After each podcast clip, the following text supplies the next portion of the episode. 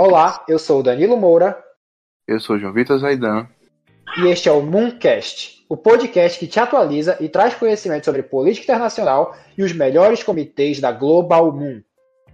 A simulação da ONU para universalizar as Nações Unidas.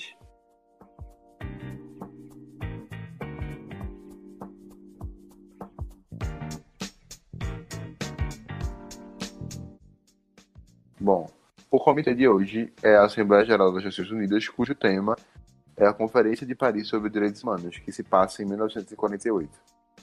Lembrando que todos os temas abordados aqui no Mooncast são temas de simulações na Global Moon. Então, para maiores informações, se você quiser participar, é só acessar a descrição. E hoje nós temos um convidado, nós temos Isaac Arcanjo, que é nosso primeiro convidado, que é estudante de Direito na Universidade Federal do Rio Grande do Norte. Isaac.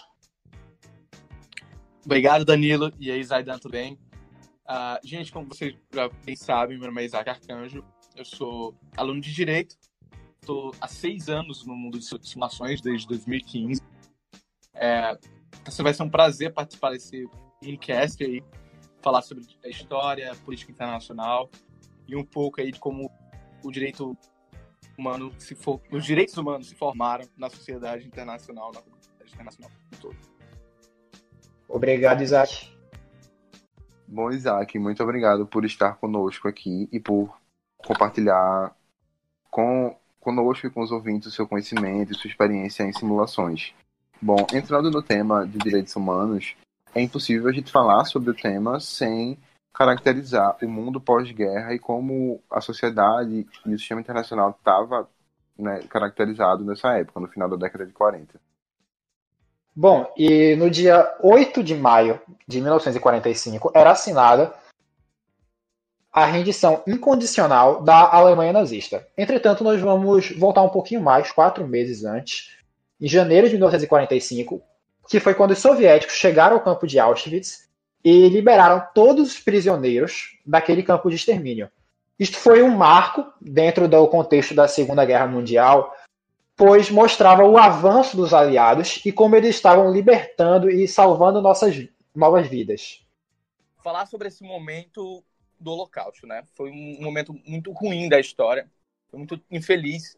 É, foi uma política de genocídio em massa que foi praticada pelo Partido Nazista, que matou cerca de 6 milhões de judeus, sem contar os povos Roma, que são os famosos ciganos, né?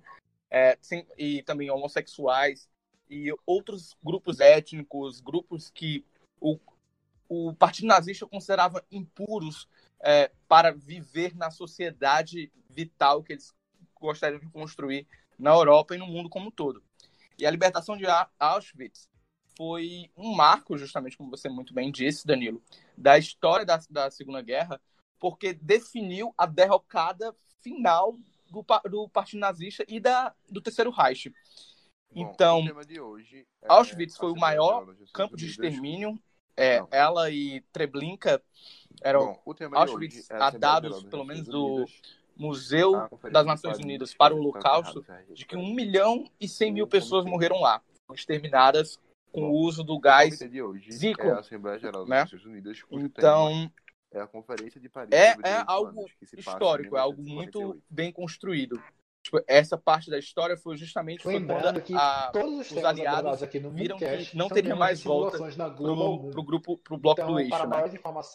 E assim, também lembrando que além do ódio aos judeus ser algo histórico de muitos séculos e na Europa, desde um até antes da Idade Média, na Idade Média, no mundo, né, é no contexto da década de 40, é, é, existem em outros lugares, com certeza não na mesma proporção, mas existem em outros lugares é, campos de concentração mesmo, lugares em que pessoas, né, minorias como judeus, é, eram concentrados. Já também lembrando que aqui no Brasil a gente teve, também nesse período, campos de concentração de pessoas com hanseníase, que na época é, chamava-se de lepra. Então, essa prática de, foi difundida, infelizmente, pelo mundo. Com certeza não na mesma proporção, mas que havia uma influência no mundo de você fingir que essas pessoas não existiam como política de governo e concentrá-las em espaços deslocados da sociedade, no caso do regime nazista, matá-las a sangue frio. Sim, com, com certeza. Foi um, é uma construção quase que cultural, né? Essa, essa caça aos judeus. Ah, muitas pessoas lembram do Mercador de, de Veneza, que mostra o judeu como um, um personagem frio, um personagem calculista, é, miserável, no sentido. Não miserável no sentido de. É, não, eu quero utilizar a palavra é outra. É tipo quando, quando duro, é uma né? pessoa, uma pessoa que... Hã? Ele é ocorria um tipo processo. Pirangueiro, de... acho que é é, mukiranga, eu posso, eu posso utilizar esse termo. Pode. Então, essa construção do judeu como um personagem negativo da história, ela é muito, ela é, é, é muito concentrada, sabe? Muito construída por muitos anos. É, e, e, não foi só na Alemanha, é, e foi em outros momentos da história, como foi muito bem citado pelo Zaidan.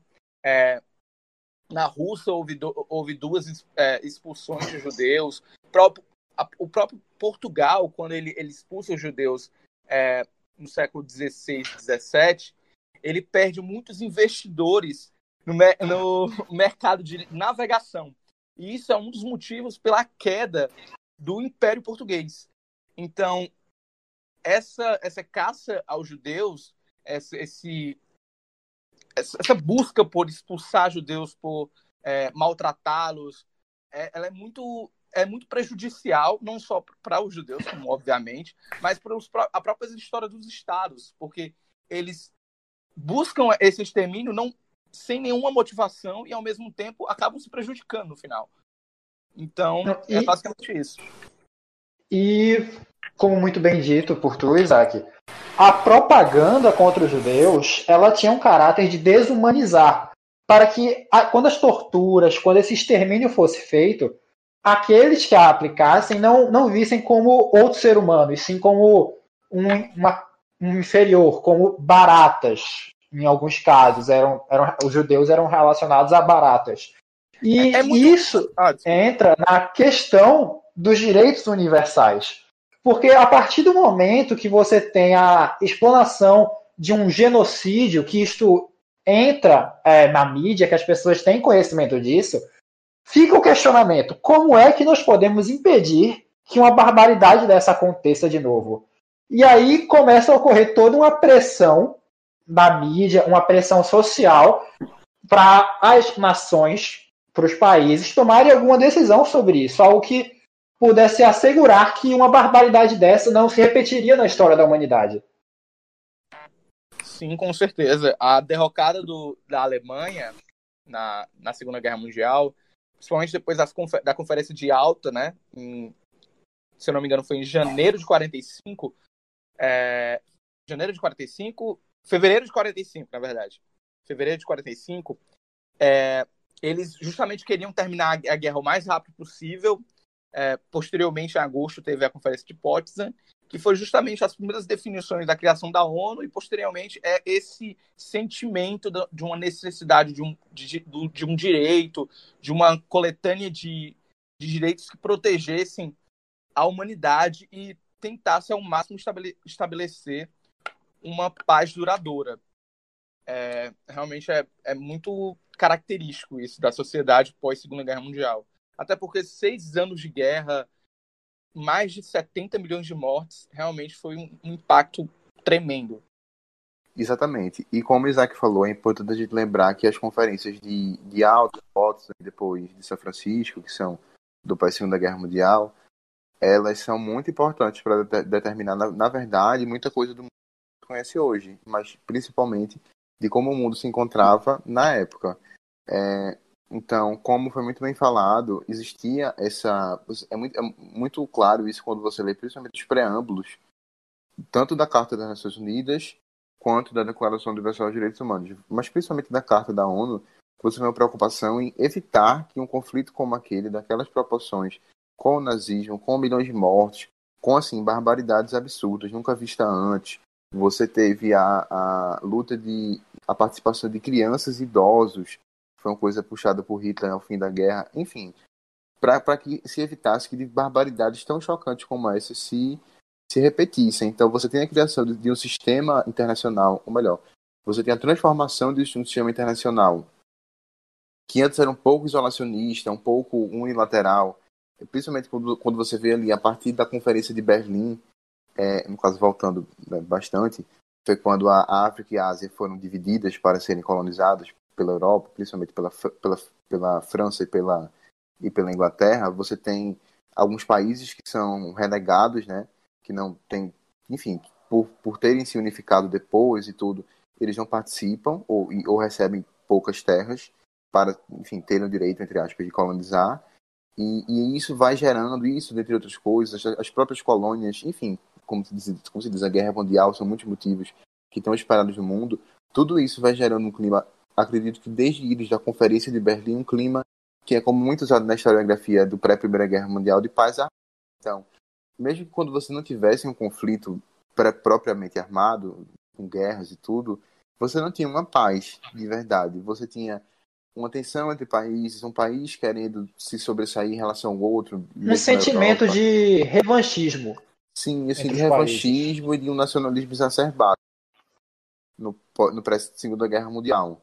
Então você tem que é uma coisa completamente é, não saudável né, para a Europa, que, como a gente viu, causou, dentre outras coisas, duas guerras mundiais. Mas o que eu queria também ressaltar é que, ao mesmo tempo que você tem essa, essa reflexão, principalmente da Europa, sobre você ter essa união da Europa, que depois, é, alguns, alguns, muitos anos depois, não tantos, né? Enfim, alguns anos depois, você tem a formalização da União Europeia e tudo. Enfim, esse clima da, da Europa de união é, e do mundo em geral, de você fortalecer sistemas multilaterais, do, assim, do, da experiência que a Europa passou com a Segunda Guerra Mundial de completa devastação, de coisas muito chocantes. Mas o que eu queria chamar a atenção é que ao mesmo tempo que você tem isso, na conferência de alta, rapidamente, que não tem tudo a ver com o tema, mas na, na conferência de alta e de Potsdam, você tem o início da Guerra Fria. Assim, você, ao mesmo tempo que está sendo definido, no caso de Potsdam, as áreas de influência na, na Alemanha e as áreas de influência da União Soviética, isso começa a, é, os líderes da União Soviética, dos Estados Unidos, da Terra e também França, mas principalmente desses três, eles começam a ver assim, poxa, então derrotamos Hitler, que era o inimigo comum, e agora, né? Para onde vamos? Então, então, é uma coisa assim dualística. Ao mesmo tempo que você tem essa construção multilateral, você também tem um, um escalonamento de tensões que vão, depois que você construir a ONU e essas instituições internacionais, vai ter a, entre aspas, formalização da Guerra Fria. Então é nesse momento que começam essas desconfianças e esse acirramento entre os dois blocos socialista, dos dois blocos socialista e o, e o capitalista. Mas ainda não estamos aí, ainda estamos no momento de 1941, formação para no futuro, em meio à Guerra Fria, inclusive ser consolidadas, serem consolidadas as instituições que até hoje é, é, nos guiam, né? especificamente a ONU e suas ramificações. Eu queria fazer um comentário sobre o que o Zaidan falou, é, essa coisa de que a Guerra Fria teria começado com, primeiro com a Conferência de Potsdam, né, na, aquela a, a, divisão da esfera de, de influência. Muitos comentam que na verdade ela foi, ela começou com a doutrina Truman em 1947 Aí fica essa dubiedade, né, entre 45 e 47, qual é a melhor data para o começo da Guerra Fria? Não, assim, eu não quis dizer que, não sei se eu me fiz entender mal, é, não quis dizer que a Guerra Fria começa lá. Assim, também é, é uma discussão sobre quando a Guerra Fria começa, já que em si ela não foi exatamente uma guerra, per se. Mas eu quis dizer que as tensões que levaram ao estabelecimento de uma ordem bipolar começam em Alta e em Potsdam.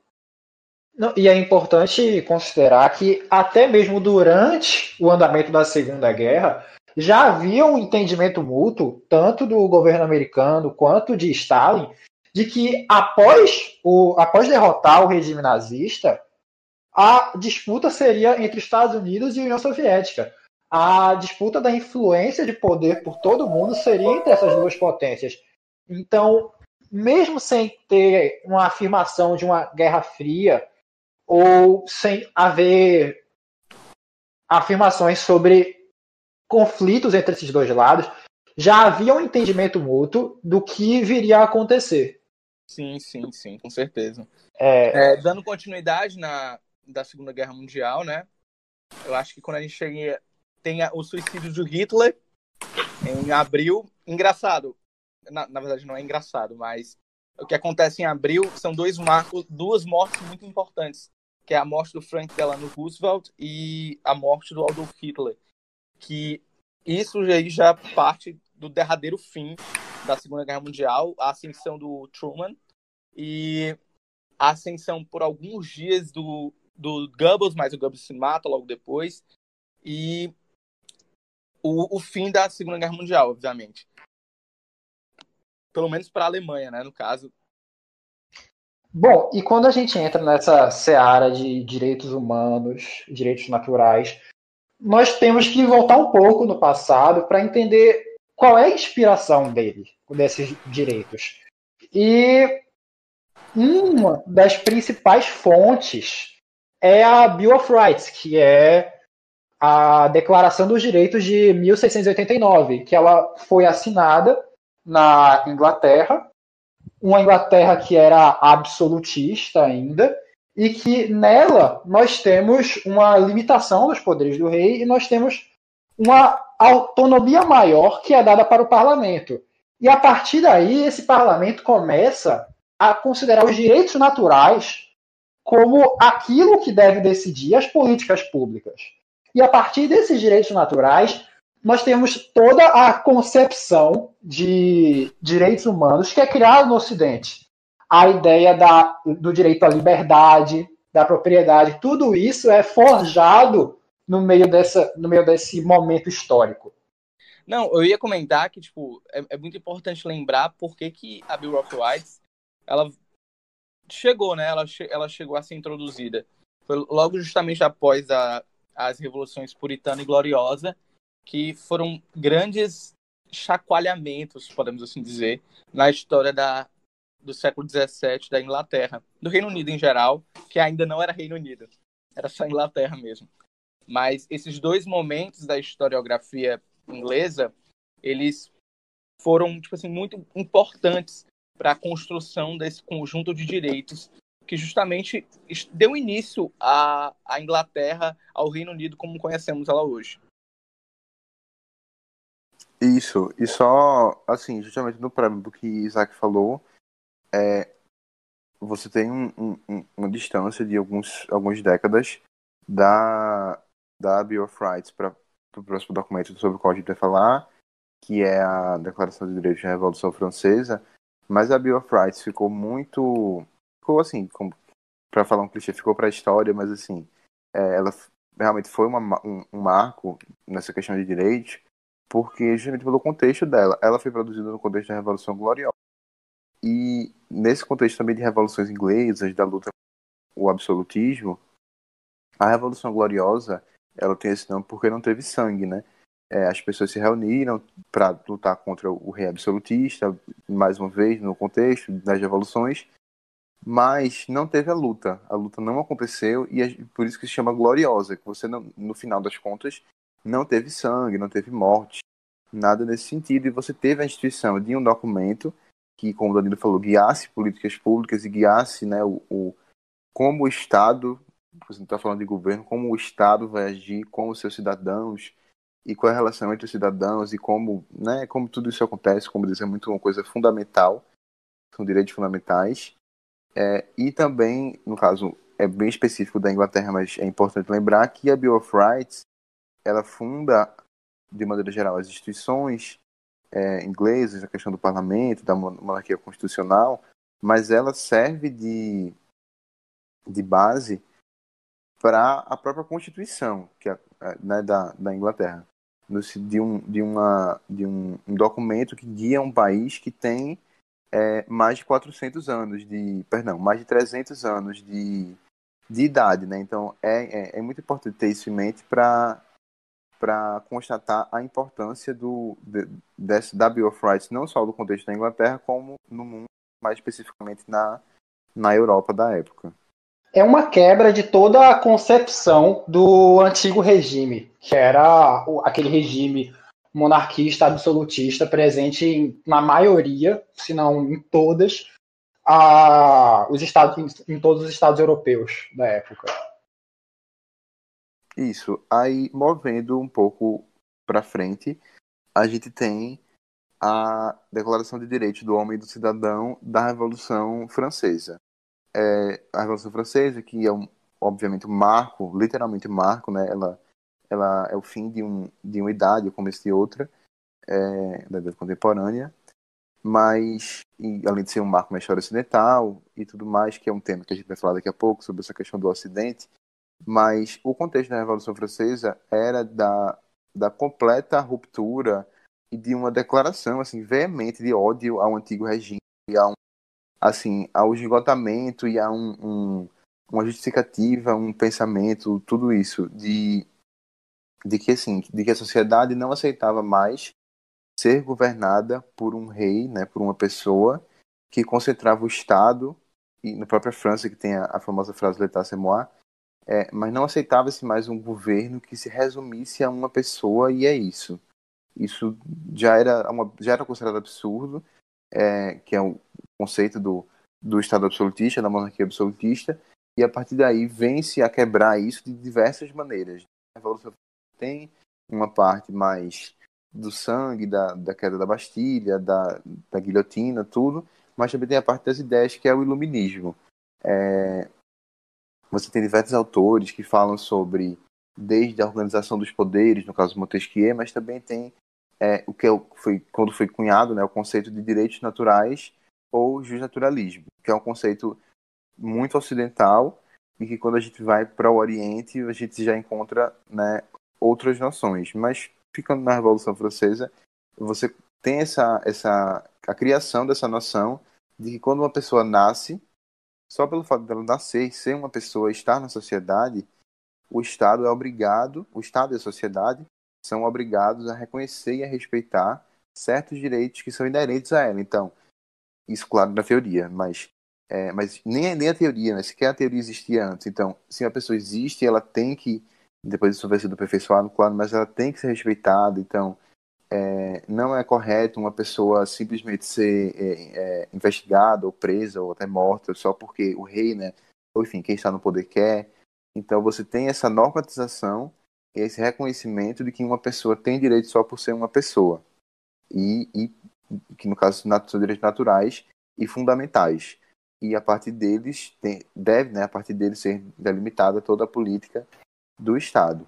É, também lembrando que a partir da, do, do iluminismo, a gente está no final do século XVIII, começo do século XIX, é que a gente também tem a organização de movimentos, é, movimentos assim que obviamente convergem no ponto da liberdade, da, da do liberalismo, liberalismo não não do que a gente fala hoje em dia, mas de você libertar as pessoas e tudo.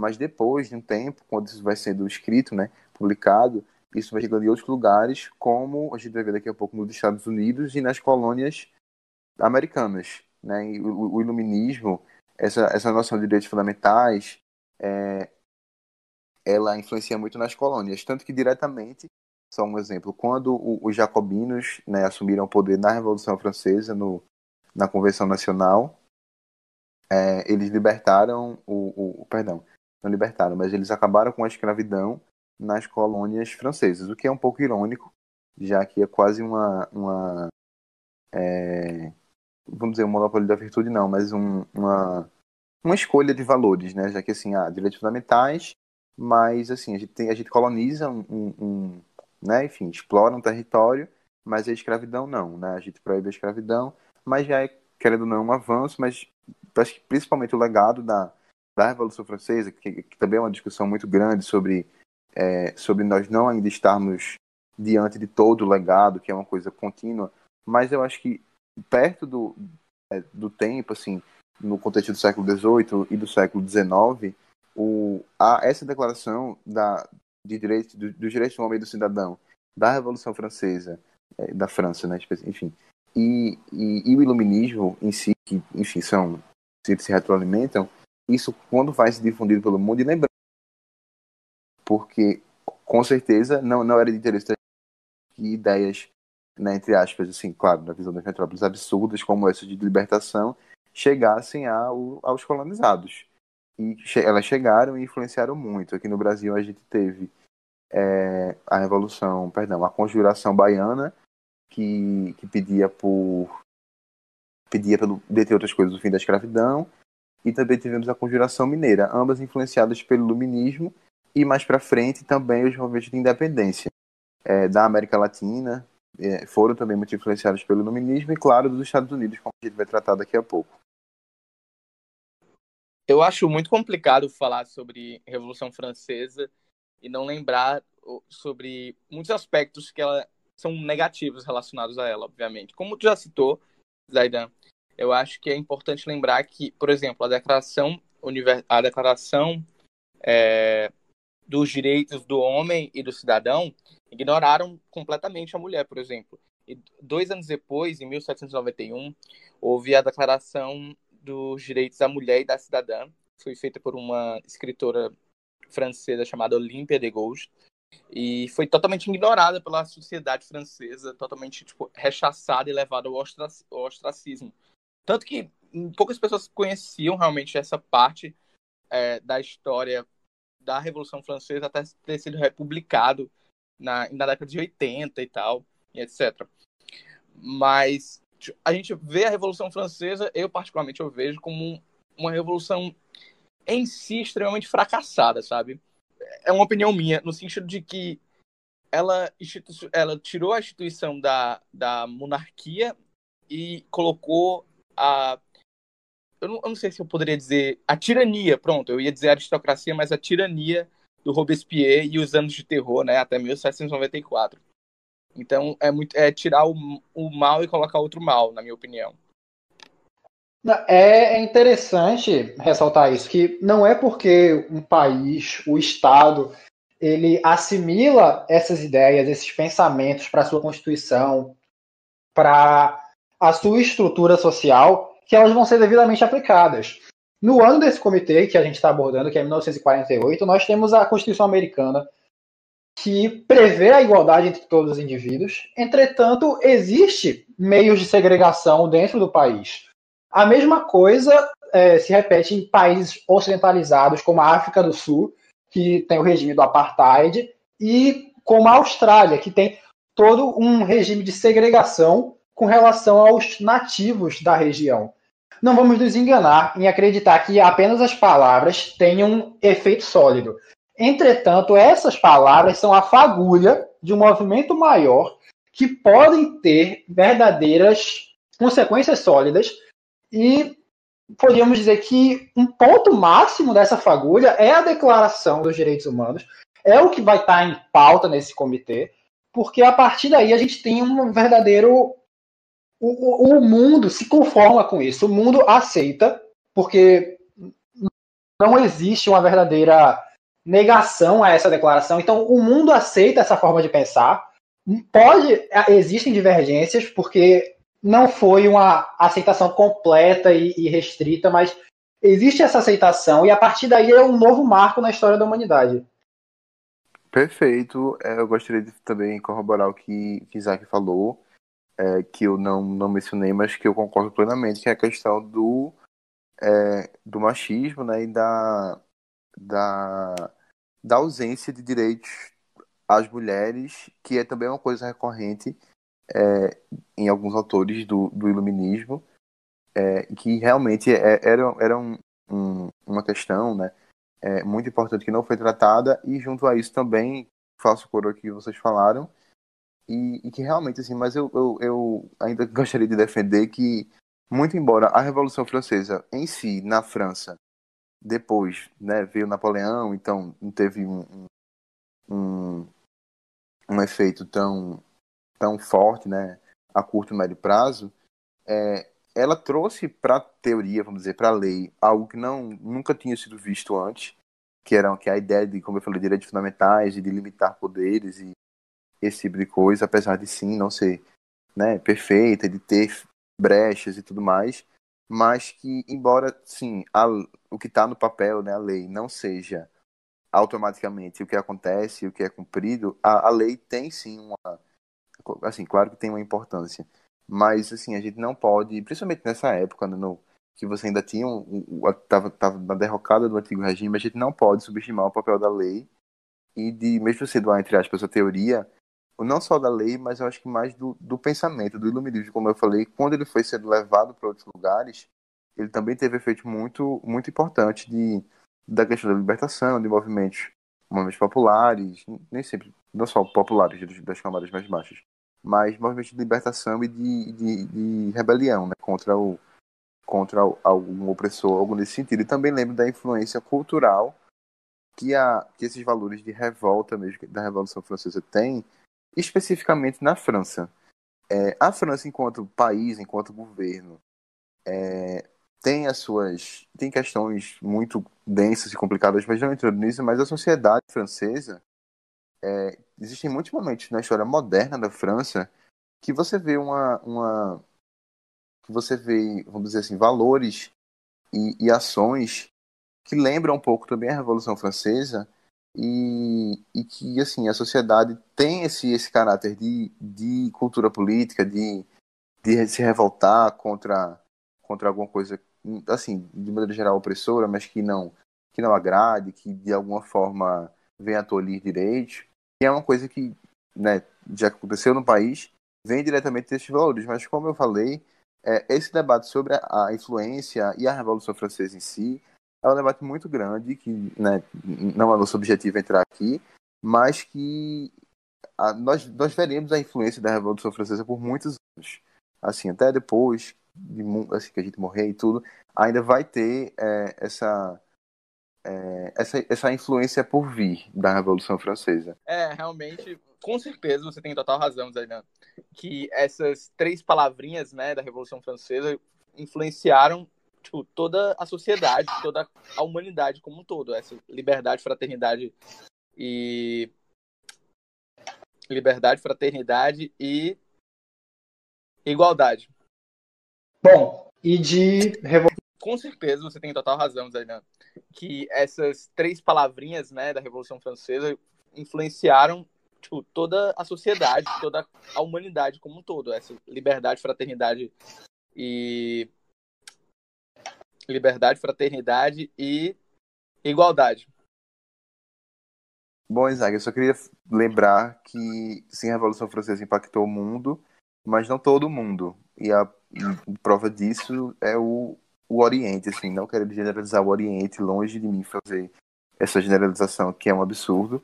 É, a gente tem autores como Edward Said que falam disso, mas em sociedades não ocidentais, e que, e assim, também depende da, da noção do Oriente, mas em sociedades com culturas já muito fortes e muito consolidadas, é, até mesmo assim, até mesmo que foram colonizadas depois, no contexto do neocolonialismo, mas eu lembro muito do, da, do, do arabismo, né, das sociedades árabes, muçulmanas, e que, de um modo geral, são orientais, a esses valores assim de direitos fundamentais, da Revolução Francesa, do Iluminismo, como um todo, eles não tiveram tanta influência assim, que é também, como eu falei, algo que a gente vai tratar, que é uma discussão muito pertinente ao comitê, que talvez tenha faltado da, na conferência original, quando foi feita a Declaração Universal dos Direitos Humanos, mas que, assim, só deixando claro que teve, houve uma influência, mas que ela não foi total.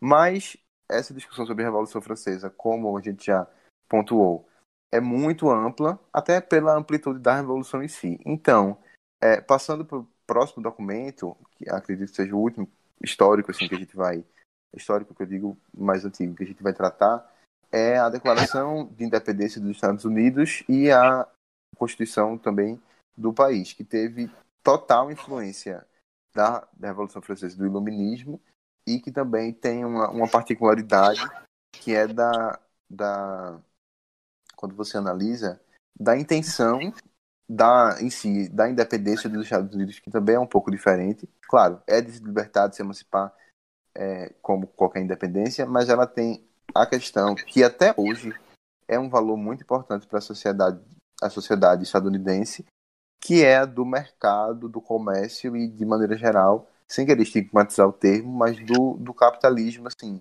de você ter a liberdade de desenvolver é, atividades econômicas sem, sem nenhuma ingerência. E isso explica muito, assim, boa parte da, de muito do, que os, muito do que os Estados Unidos fizeram e fazem e da lógica da política da, dos Estados Unidos. É, só fazendo uma contextualização histórica é, após a, o, o, as 13 colônias né, da, da América eram, eram o domínio da, da, do Reino Unido, da Inglaterra, e você tinha uma, o que se chamava de relativa liberdade. Então, depois de um tempo, você começa a não ter mais essa relativa liberdade, o que desagrada muito as pessoas que moravam nas 13 colônias, porque era um, uma vida muito baseada já no, no comércio, nessa questão do mercado.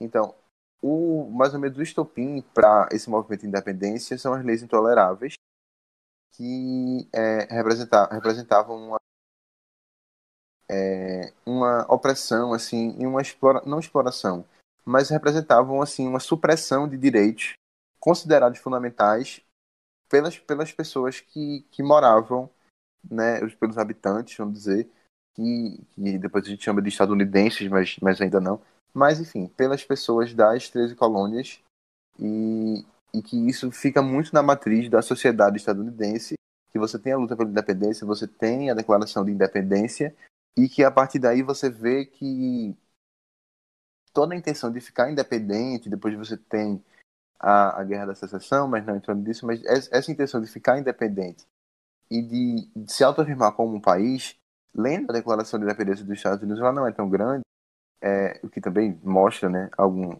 algumas coisas, e também a Constituição, as emendas, você vê que é, você vê que a intenção é muito clara, que é de você conservar essa lógica da sociedade, lógica tanto produtiva quanto política quanto econômica, que é de que o comércio, de que, de que essa base, estou sendo um pouco repetitivo, mas é porque isso é bem, bem determinante, que essa base da sociedade é a do mercado e de que isso não pode, de forma alguma, ser, ser, é, ser mexido ou ser tolhido, que foi justamente o que a Inglaterra fez e que desencadeou o movimento de independência. E isso, assim, só concluindo o meu comentário, é, isso depois de independência, depois de, de, de, Estados Unidos se formarem como um país e tudo, isso fica muito claro em, em muitas das ações.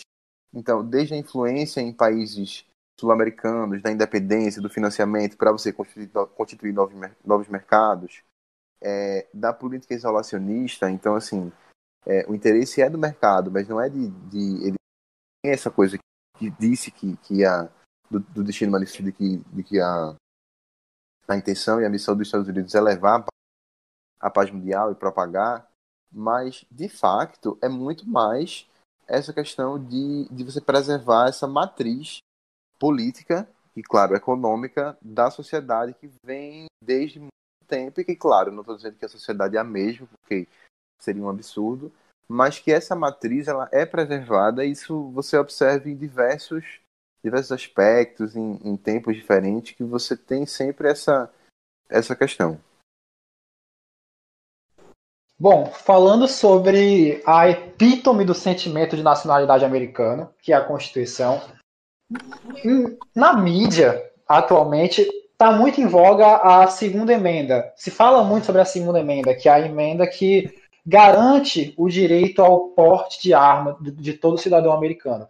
Entretanto, eu diria que a principal é a primeira emenda da Constituição, pois ela impede que o Congresso americano é, acabe por agredir e transgressionar direitos básicos, os direitos naturais, os direitos fundamentais do americano, e que venha a fundamentalizar os direitos naturais do indivíduo.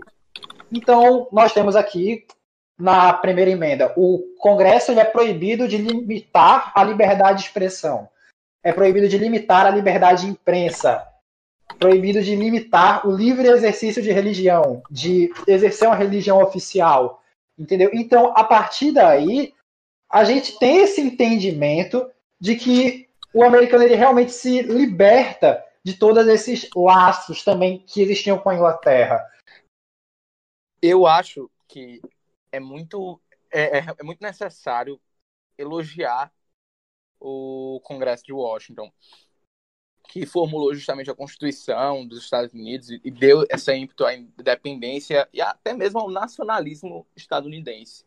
Acho que é muito importante porque foi uma construção muito complicada. Às vezes muita gente comenta, ah, o texto é pequeno e tal, é uma construção muito pequena, mas justamente porque foi realmente um embate entre 13 colônias a chegar a um consenso. Eu acho que é muito interessante quando você analisa dessa forma, porque, é, pelo menos se eu não me engano, a professora Lilia Schwartz, quando ela, ela faz uma, uma breve comentário sobre o Congresso de Washington, o próprio termo do, da ideia de um líder, do presidente, né? Que, que essa é a primeira vez que se cria a ideia de uma república e de um presidente em si, é, a ideia do, do presidente como, como líder desse país, dessa nação republicana. É, é algo totalmente novo, é algo inédito, que é literalmente uma criação americana, podemos assim dizer. Uma correção rápida do meu, quando eu, quando eu comento o Congresso de, de Washington, na verdade eu me refiro ao Congresso de Filadélfia, né? Ou segundo Congresso Continental, como é comentado por alguns historiadores é, americanos. Isso, que foi quando as três colônias se reuniram para, né, como diz o Congresso, para pensar sobre o futuro e sobre o que aconteceria mas acreditando que a gente já debateu, assim, cobriu tanto a Constituição dos Estados Unidos como os outros documentos de maneira elucidativa, é, é importante também a gente tratar de algumas discussões e de temas um pouco mais contemporâneos à época, a 1948.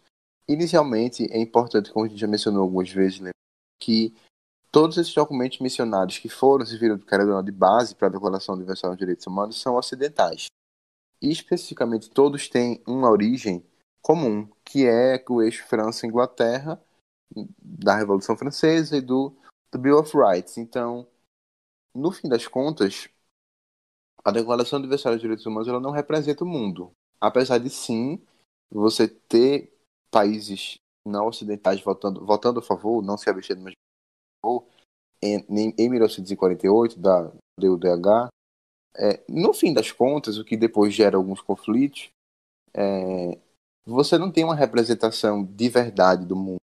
Você tem uma replicação de valores ocidentais. E aí não. Até porque também esse é outro debate muito profundo que não é de interesse da gente sobre o melhor, algo melhor ou pior, não é isso.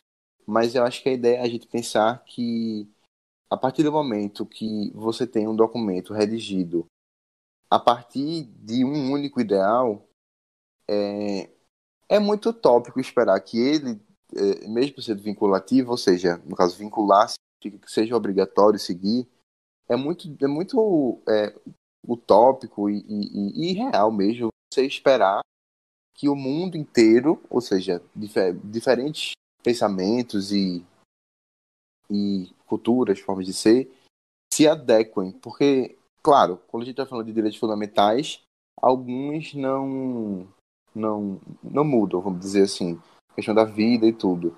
Mas quando você vê a, a, a declaração, a forma como ela foi construída, algumas coisas, é, você vê que aquilo é muito é, o modo ocidental de pensar mesmo, da questão da teoria liberal e, e tudo que vem com ela, tudo ao redor dela, do iluminismo.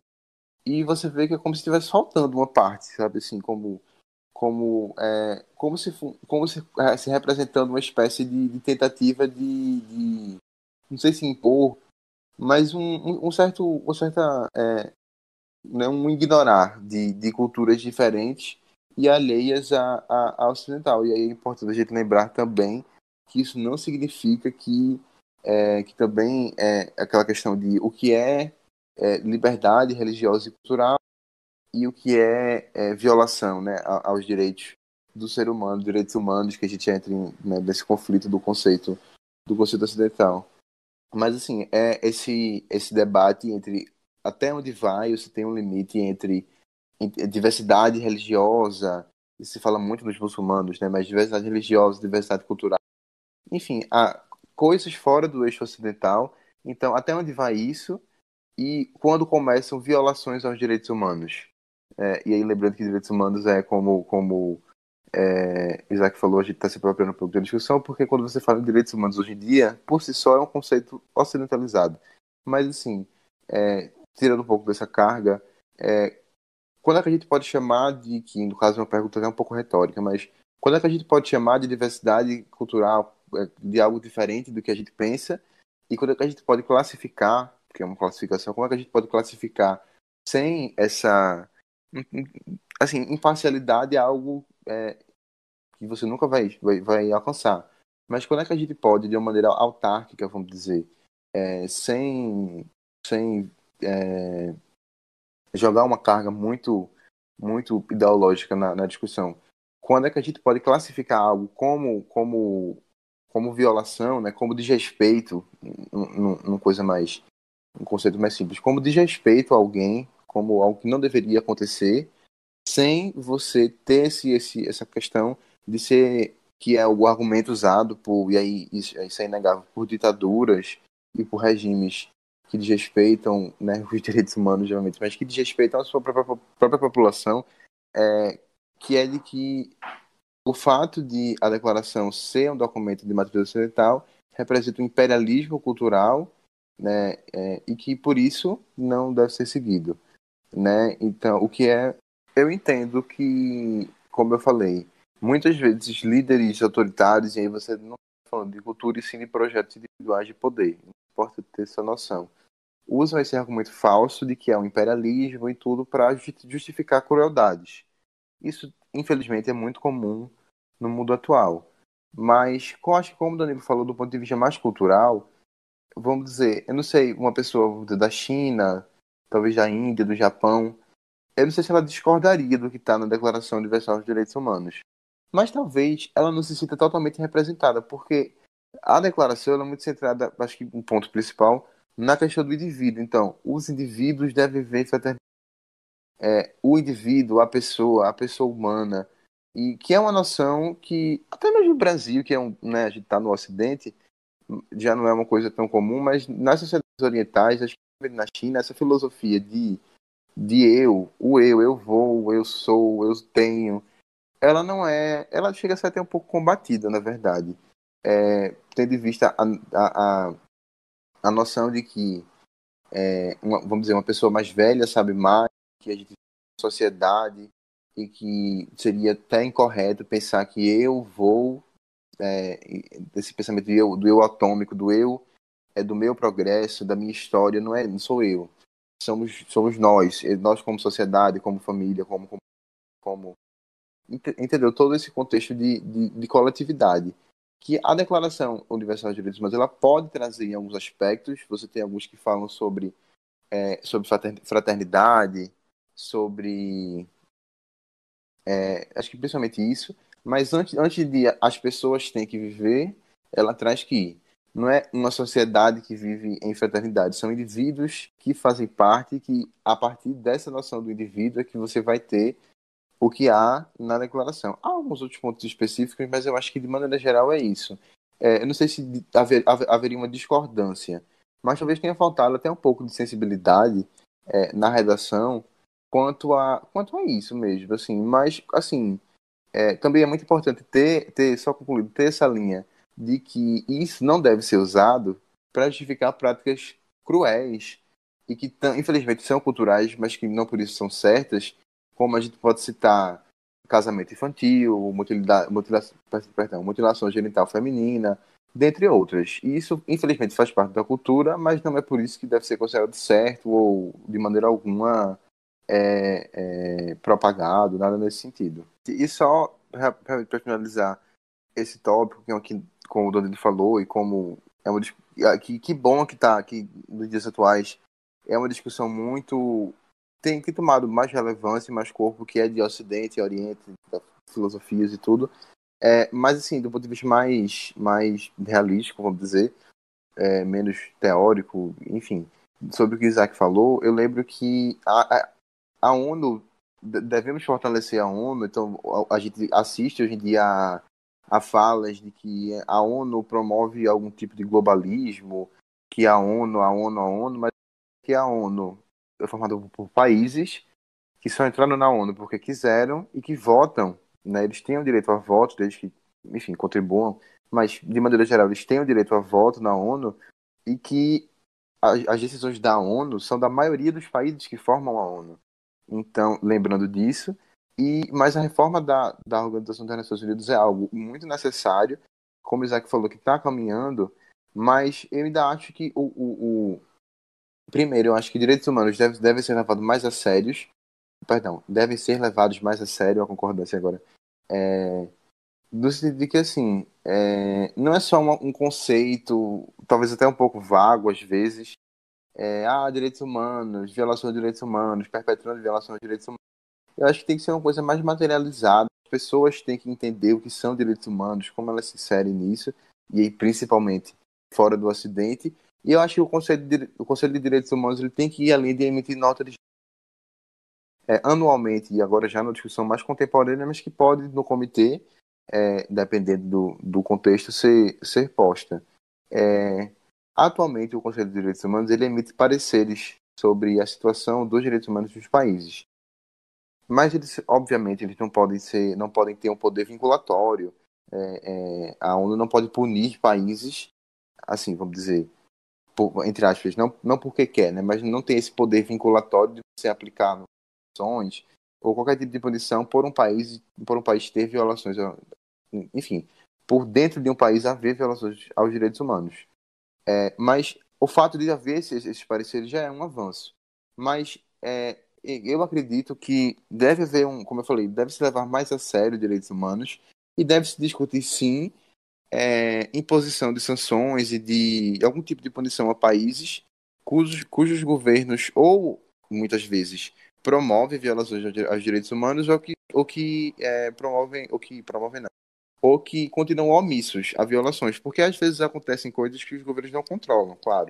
Mas muitas vezes não, muitas vezes há omissão e há a própria promoção mesmo de, de violação aos direitos humanos. Então, é, eu acho que é hora de o Conselho de Direitos Humanos parar de só emitir notas de repúdio, porque isso não, não tem um efeito tão, tão grande, isso na discussão mais contemporânea, como eu falei, dos dias atuais, e ser mais institucionalizado mesmo, e ser uma coisa mais séria.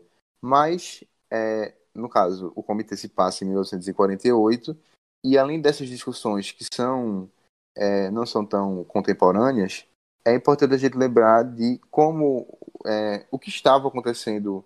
A gente falou um pouco do pós-guerra, pós-segunda guerra mundial, mas especificamente assim, é, falando agora do, do passado, né, a gente está em 2020, é, mas falar de, por exemplo, na conferência original que aprovou a Declaração Universal dos Direitos Humanos, é, ninguém votou contra, nenhum país votou contra, mas alguns países se abstiveram. E eu acho que é nesse, nesse contexto que é importante a gente comentar sobre algumas coisas que aconteciam na época, é, além do, do pós-guerra. Né? Então, assim, e aí eu deixo bem aberto, mas eu queria fazer só algumas observações. Os Estados Unidos, eles estavam é, mais ou menos ali no, no fim, vamos dizer, dessa política de financiar, é, financiar independências na, na América do Sul. É, e isso não foi a troco de nada, claro, não só da liberdade, mas também de você estabelecer mercados. Mas, é, então, assim, lembrando que, apesar de ser um país ocidental e tudo, é, o, o, os Estados Unidos não estavam isentos de violações é, aos direitos fundamentais e, e, e a própria legalidade é, enquanto, enquanto país. Porque, observando a situação de Cuba, Cuba, na época, formalmente era submetida aos Estados Unidos. Na Constituição de Cuba havia uma, uma, uma cláusula dizendo que, é, enfim, de maneira que Cuba não era um país é, autônomo, vamos dizer. Isso, a gente também tem Fulgêncio Batista, que, que era um fantoche dos Estados Unidos e que mantinha isso, e que depois vai ser a causa da Revolução Cubana. É, então, você, apesar de ser mesmo no Ocidente, você é, ainda tem violações, sim, vamos dizer, aos direitos humanos, e que isso deve também ser lembrado e talvez até abordado no, no contexto do comitê, suas contradições.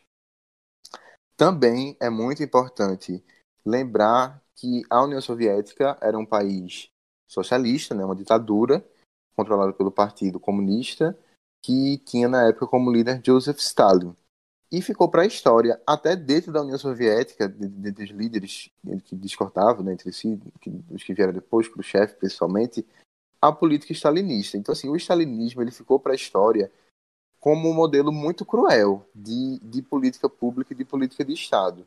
Porque além de daquela questão que é muito emblemática hoje em dia, do ah, não sei o que, comunismo, fome, que existiu por causa dos, da, da questão da desapropriação da, das terras e dos colcoses, que não deram certo, é, da fome e tudo, você, nesse contexto da União Soviética, por ser uma ditadura, você tem anexação de países, né, áreas de influência sobre outros países, você tem a fome, é, e tem é, todas essas atrocidades soviéticas que, é, querendo ou não, fizeram a União Soviética e outros países que a gente chama de países satélite, que eram diretamente influenciados, às vezes tinham governos fantásticos, como a Polônia e a Ucrânia, também se abstiveram de votar a favor da Declaração Universal dos Direitos Humanos na conferência original de Paris. Então, é, junto ao pós-guerra, na, na, atualidade de 48, é importante ter isso em mente. Mas eu queria levantar mais um tópico, é, assim, até para não gerar confusão nesse contexto de é, da, da, do comitê em si. É, a gente tem países orientais que com certeza podem levar é, uma visão muito diferente do deixar que a Índia, que era um país em 48 recém-independente, que tinha toda uma história de democracia pela frente, é, a China também, com visões orientais, mas eu lembro que alguns países que não, que hoje em dia a gente vê, que tem posições muito mais delimitadas, na época não tinham. Porque a gente tem que lembrar que em 48 havia colônias ainda. Hoje em dia a gente não, não é vamos dizer que a gente não tem colônias hoje em dia, né? Mas na época sim havia muitos países, principalmente na África, que não tinham conseguido sua independência ainda. É, no, também no contexto da Segunda Guerra Mundial houve essa, esse movimento de independência, mas havia também países independentes que tinham governos fantoches. Eu cito o exemplo do Irã e do Egito. Hoje em dia, o Egito não tanto, mas hoje em dia o Irã ele marca uma posição de completa oposição dos Estados Unidos coisa que os Estados Unidos é, põe em pauta. Mas isso só ocorre após 79, 1979, com a Revolução Islâmica. Mas na época, o Irã, um exemplo, né, era governado pelo, pelo é, que, em, dentre outras coisas, é, era um governo totalmente pró-Reino Unido, questão das reservas de petróleo e tudo.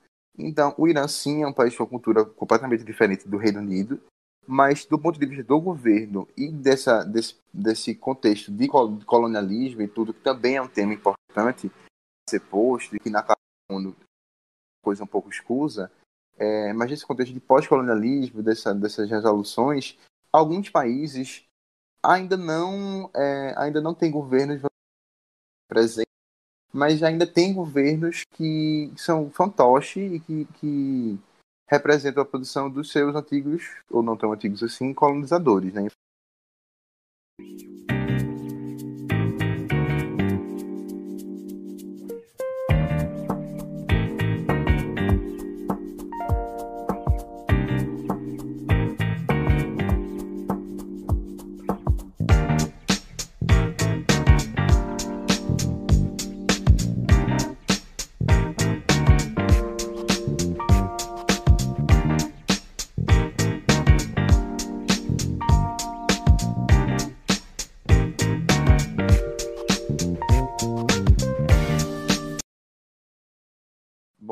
Chegando mais nessa parte final do podcast, a gente passou pelo pós-Segunda Guerra Mundial, pelo flashback é, com relação a, a, uma história dos direitos humanos, ou como afirma o jurista Fábio Conder Comparato, com o título do seu livro A Afirmação Histórica dos Direitos Humanos, um livro muito bom, inclusive, para quem quer se aprofundar mais sobre o tema. É, a gente também passou, fez um, um, um geral sobre os Estados Unidos, sobre a União Soviética, então é importante agora a gente passar um pouco pelos países, né, principalmente os que estão no comitê da, da Global Moon, é, para que tanto os delegados como os outros os demais ouvintes, e esperamos que futuros delegados, possam entender um pouco melhor como se encontravam os países, quais eram os objetivos das delegações da, da conferência, e também para entender como estava o mundo e quais, quais eram as prospecções da época.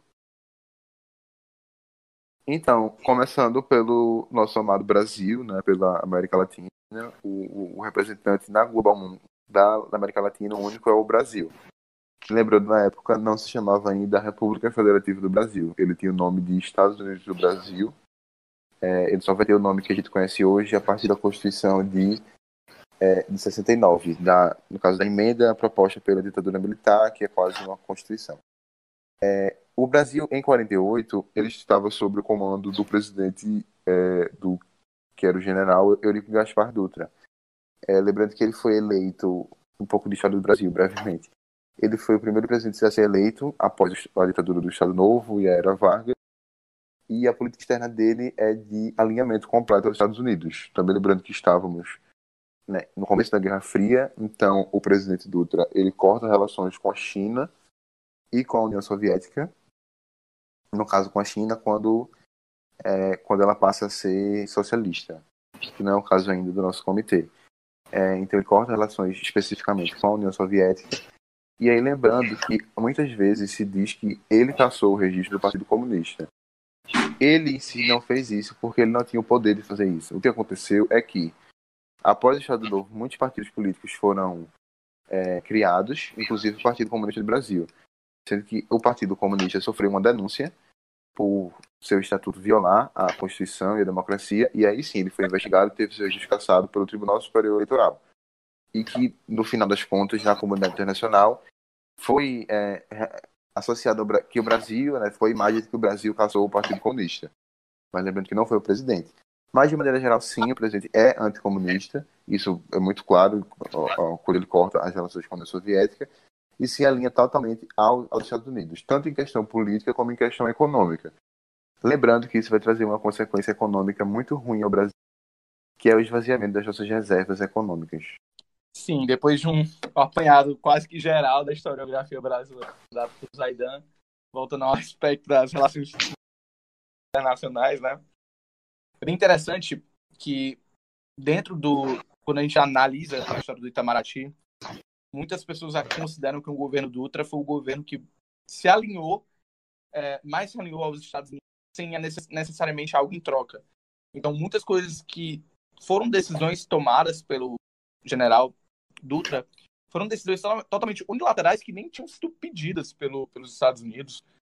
E o, o Brasil só fez mesmo uma tentativa de agradar a, o país aliado. E é um internacionais, né? É bem interessante que dentro do quando a gente analisa a história do Itamaraty, muitas pessoas consideram que o governo Dutra foi o governo que se alinhou, é, mais se alinhou aos Estados Unidos sem necessariamente algo em troca. Então, muitas coisas que foram decisões tomadas pelo general Dutra foram decisões totalmente unilaterais que nem tinham sido pedidas pelo, pelos Estados Unidos. E o, o Brasil só fez mesmo uma tentativa de agradar a, o país aliado. E é uma coisa bem interessante quando a gente analisa o impacto que o Brasil teve na, na Constituição da ONU, na, na sua própria formação também, ela é bem interessante, principalmente quando a gente cita, por exemplo, o político, o diplomata Oswaldo Aranha e etc. Bom, passando para o próximo, a próxima região, né, proposta pela ONU, no caso, continente, nós vamos para a África. É, dentro do comitê nós temos alguns representantes da África. Dentro da África, inicialmente, nós tínhamos o Império Etíope.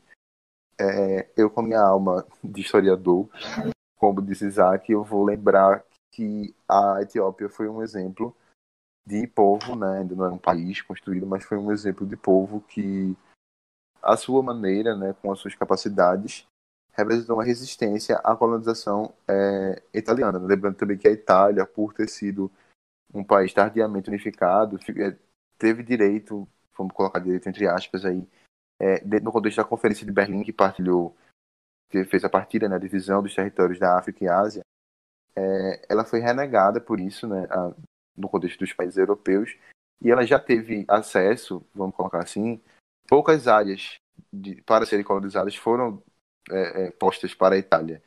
E dentre essas poucas áreas, a Etiópia foi, foi um, um povo que, que organizou uma resistência né, à sua capacidade e, e deu muito trabalho, muito trabalho para a Itália, o que mostra é, um pouco da, da, cultura e da organização da, do Império Etíope e, e dá pistas sobre como quais são os objetivos e os anseios da Etiópia, tanto no contexto geral como no comitê, sobre quando a gente está falando de direitos fundamentais e de, é, de direitos humanos de maneira geral. Não, com, com toda certeza, Zé. É, inclusive, como bem dito, durante a Conferência de Berlim, os dois estados que foram que tinham reconhecimento por parte daquelas potências que estavam dividindo a África como bem entendiam, era a Libéria e a Etiópia, se eu não me engano, eram apenas esses dois, e eles tinham a sua independência reconhecida. Eles entendiam a autonomia daqueles estados. Então, a Itália, não contente com isso, ela emplacou a Primeira Guerra Ítalo-Etíope, que foi de 1895 a 1896, na qual a Etiópia ganhou, e alguns anos depois, em 1935, a Itália emplaca a Segunda Guerra Ítalo-Etíope, dessa vez triunfa, anexando a área da Etiópia. Entretanto, com a queda da Itália fascista, com o fim da Segunda Guerra Mundial, a Etiópia retoma essa independência e a gente tem a restituição desse Império Etíope. Eu acho que é muito interessante quando a gente pensa no Império Etíope falar sobre essa figura quase que enigmática para a história, não só da Etiópia, mas para a África toda, que é o, o Rastafari, né? O rei, o imperador Haile Selassie, que foi uma figura muito importante para a história da África, para a história da União Africana, por exemplo. É, ele foi muito importante e era muito respeitado pela comunidade internacional como um, uma pessoa extremamente diplomática, uma figura de muita presença dentro da não só das Nações Unidas, mas como também para auxiliar o impacto que a África tinha na comunidade internacional, que já era bem é, empobrecido, né, no sentido de que havia ainda muitas colônias e etc.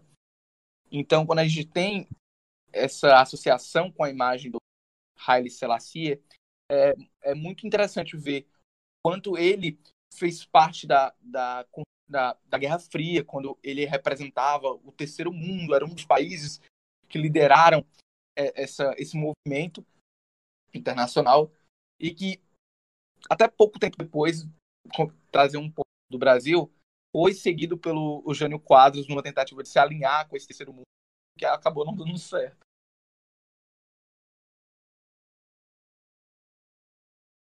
Isso. Também dentro da África nós temos a Libéria. É, a Libéria eu gostaria de destacar que é um exemplo de um país muito idealista. É, a, quando se fala de Libéria é importante também lembrar de algumas é, é teorias e, e, ideologias no contexto da África, especialmente pan-africanismo, né? É, também lembro da figura de Marcus, que era um, que foi um dos teóricos mais importantes do pan-africanismo, que era um movimento é, que também teve muita ligação com, um pouco mais para frente, os movimentos de independência da África, de, de países da África, perdão. É, a, a Libéria, o próprio nome da Libéria já, já começa essa, essa profusão, vamos dizer, de idealismo, né? que vem do, do radical do latim livre. É, a Libéria, a proposta, vamos dizer assim, claro, completamente, deixa isso bem claro, idealístico. Mas a proposta da Libéria era que era no contexto seguinte, de que o, o, as pessoas negras do mundo inteiro, elas viviam, como espalhadas, de que a África era a origem delas, e, e viviam espalhadas e eram exploradas no mundo inteiro. Então a Libéria seria um lugar de refúgio, seria um lugar de, de para onde a, a, as pessoas de origem da África voltariam e, e lá elas, vamos dizer, congregariam em, em, em, harmonia, né? Que lá seria o lugar de origem delas, do qual elas foram tiradas. A gente lembra da, da escravatura, tá? do tráfico humano, que foram processos justamente muito absurdos e, e muito cruéis, é, que aconteceram durante séculos, é, também a questão do racismo, que infelizmente até hoje nos ronda, é, que é um, algo muito, muito forte na, na sociedade, inclusive ocidentais. Então, tudo isso faz parte do africanismo já nessa época, na década de 40, e está muito, muito forte na, na formação da Libéria enquanto país. Mesmo assim, é claro, lembrando que sim, é, é, apesar de pode ser um pouco óbvio, mas sim, isso não quer dizer que a Libéria não tem problemas sociais.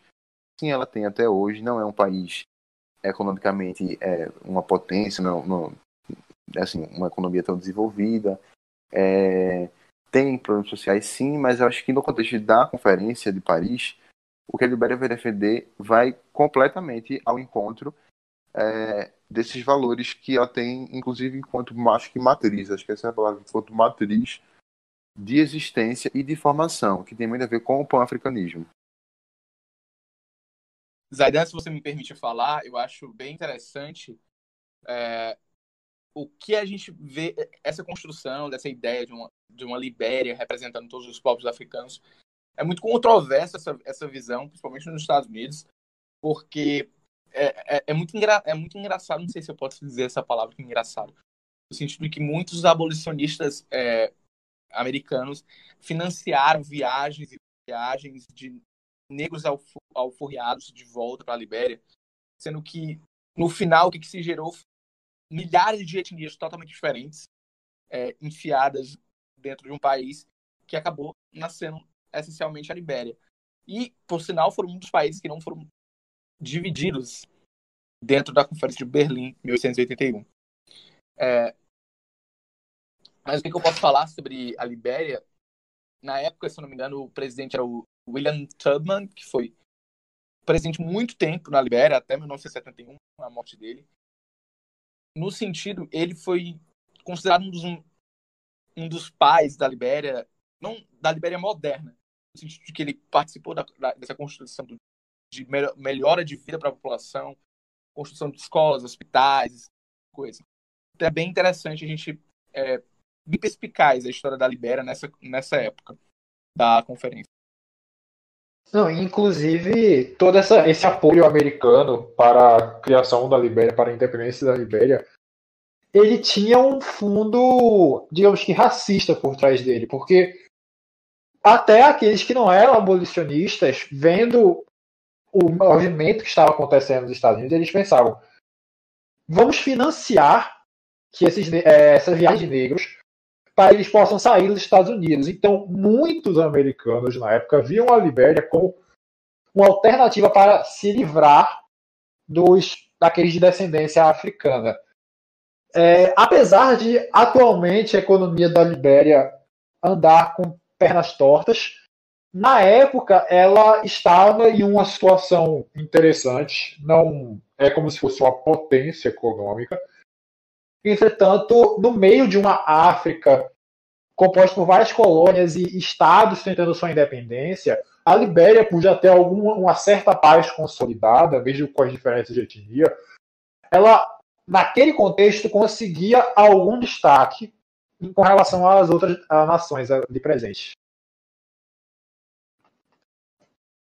Não, com certeza. E quando eu falei do pan-africanismo, assim, eu até gostaria de, de, de assim, pedir desculpas, mas gostaria de dizer que concordo totalmente com o que vocês falaram e que, assim, eu fui um pouco infeliz ao não lembrar dessa, dessa outra parte, assim, porque quando a gente fala disso, a gente também está trazendo é, outros temas como o racismo, como, enfim, diversos outros temas da escravatura muito foram muito cruéis e que são muito delicados de serem tratados, principalmente na sociedade de hoje em dia, em que a gente passou muito tempo é, assim, meio que ignorando esses temas e eles geraram feridas que, que, é, que hoje são problemas sociais gravíssimos e que nós ainda não tratamos da maneira que deveríamos tratar, enfim, são coisas muito densas e profundas. Então, é, acho que o que vocês falaram foi, foi muito, muito importante, assim, de, você entender a, a, o outro lado, né? Como diz a, a, a historiadora nigeriana Chimamanda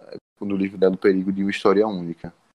É, mas aí também movendo do contexto da África, a gente também tem a União Sul-Africana, que lembrando, depois de alguns anos, passa a ser República da África do Sul, mas nessa época ela ainda fazia parte da Commonwealth, da Comunidade de Nações, de ex-colônias do Reino Unido.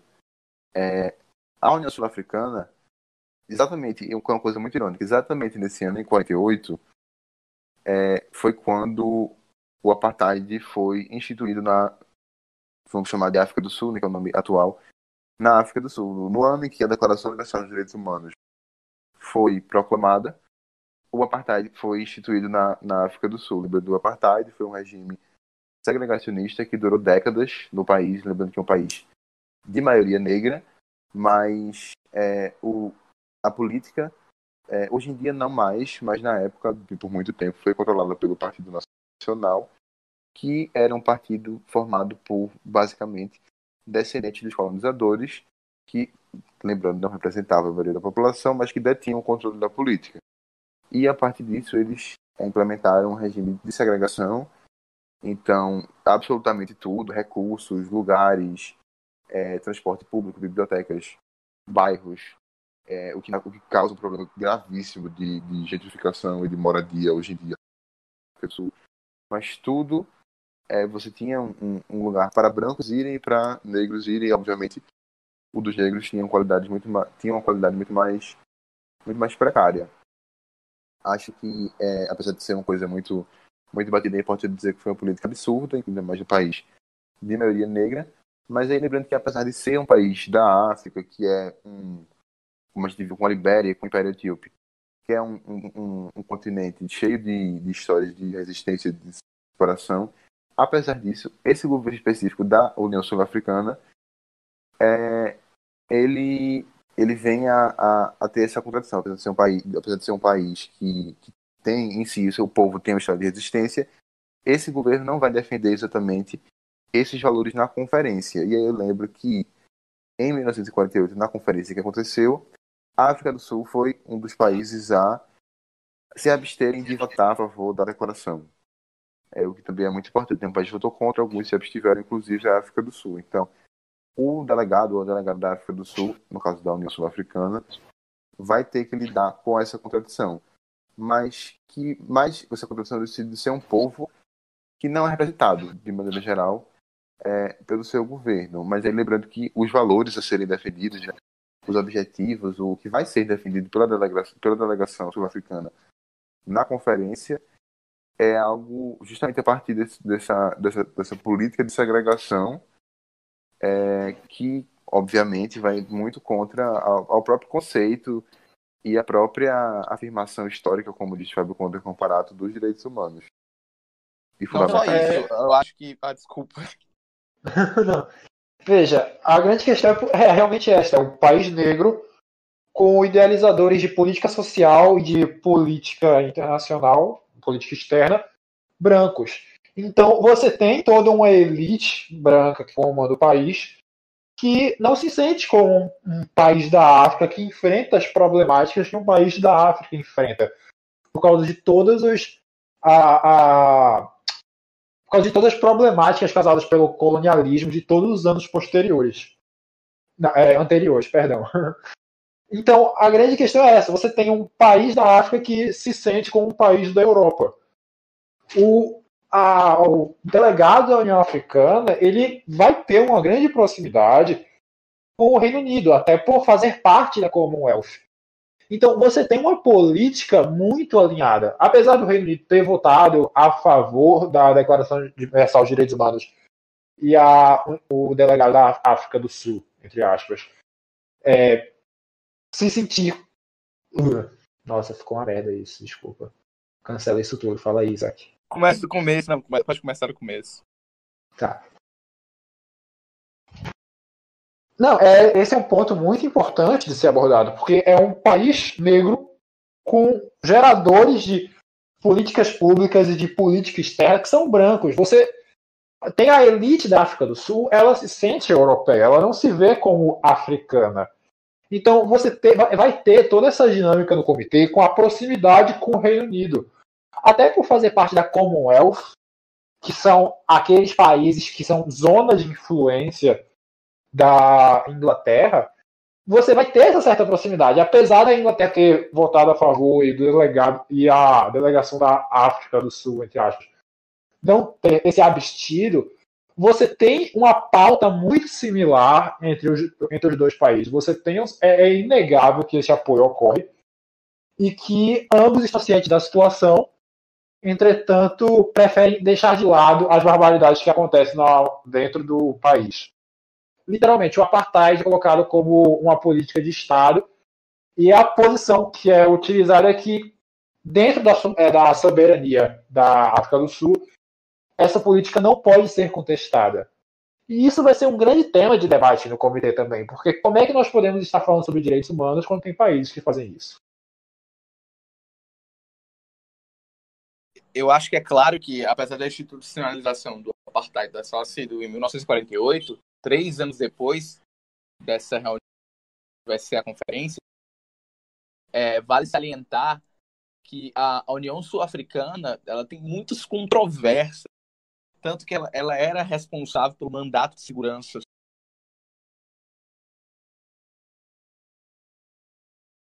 sobre a Namíbia. Então, tem muitas coisas que. Tipo assim, a, a União Sul-Africana tinha a sua própria colônia, praticamente. É, então, é, é muito complexo essa política externa. E creio dizer que é até um, muito mais radical do que a do Reino Unido, em alguns sentidos. E agora a gente pode mover para o outro grupo proposto pela ONU, que são Europa Ocidental e outros, que é praticamente como se define o Ocidente.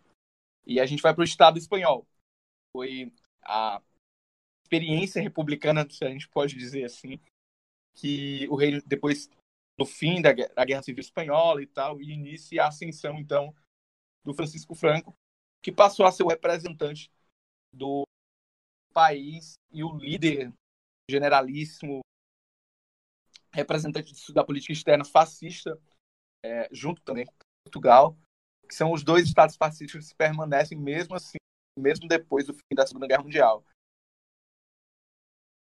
Bom, também é importante que a gente lembre que no contexto da, da Espanha, que agora não é mais é, reino da Espanha e sim Estado espanhol, devido a uma mudança de, de, da forma de governo do imposta né, pelo ditador Francisco Franco, pelo ditador fascista, é justamente nesse contexto da ditadura fascista franquista que a gente é, propõe essa discussão com relação à Espanha, porque ao mesmo tempo que você tem uma ditadura né, que persegue opositores, suprime direitos das minorias, direitos humanos e, e tudo, tudo isso, como qualquer ditadura, você também tem um país ocidental que está ali, que foi uma sociedade, um, um, país, um estado, né, que se formou no contexto da, assim, do um dos primeiros países da, da Europa, né, se estabelecer como estado moderno na, no contexto da Idade Média.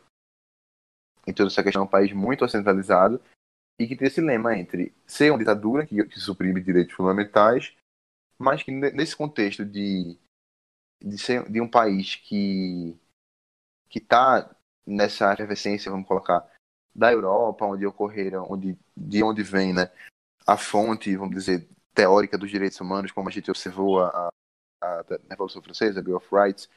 Então, eu acho que o principal da Espanha é esse dilema entre ser uma ditadura e estar nesse, nesse eixo, com perdão do termo, questão da Segunda Guerra Mundial, nesse eixo ocidental. Então, acho que esse, esse deve ser o, o, o norte do delegado ou delegada da Espanha. É, também dentro da, da Europa, a gente tem Europa Ocidental e outros, a gente tem os Estados Unidos, que não fica na Europa, obviamente, mas que a ONU inclui no, no, no mesmo grupo, grupo regional, fica como curiosidade, por causa da proximidade cultural e porque é, o, o, outro grupo cultural é a América Latina e o Caribe, que não tem nada a ver com os Estados Unidos.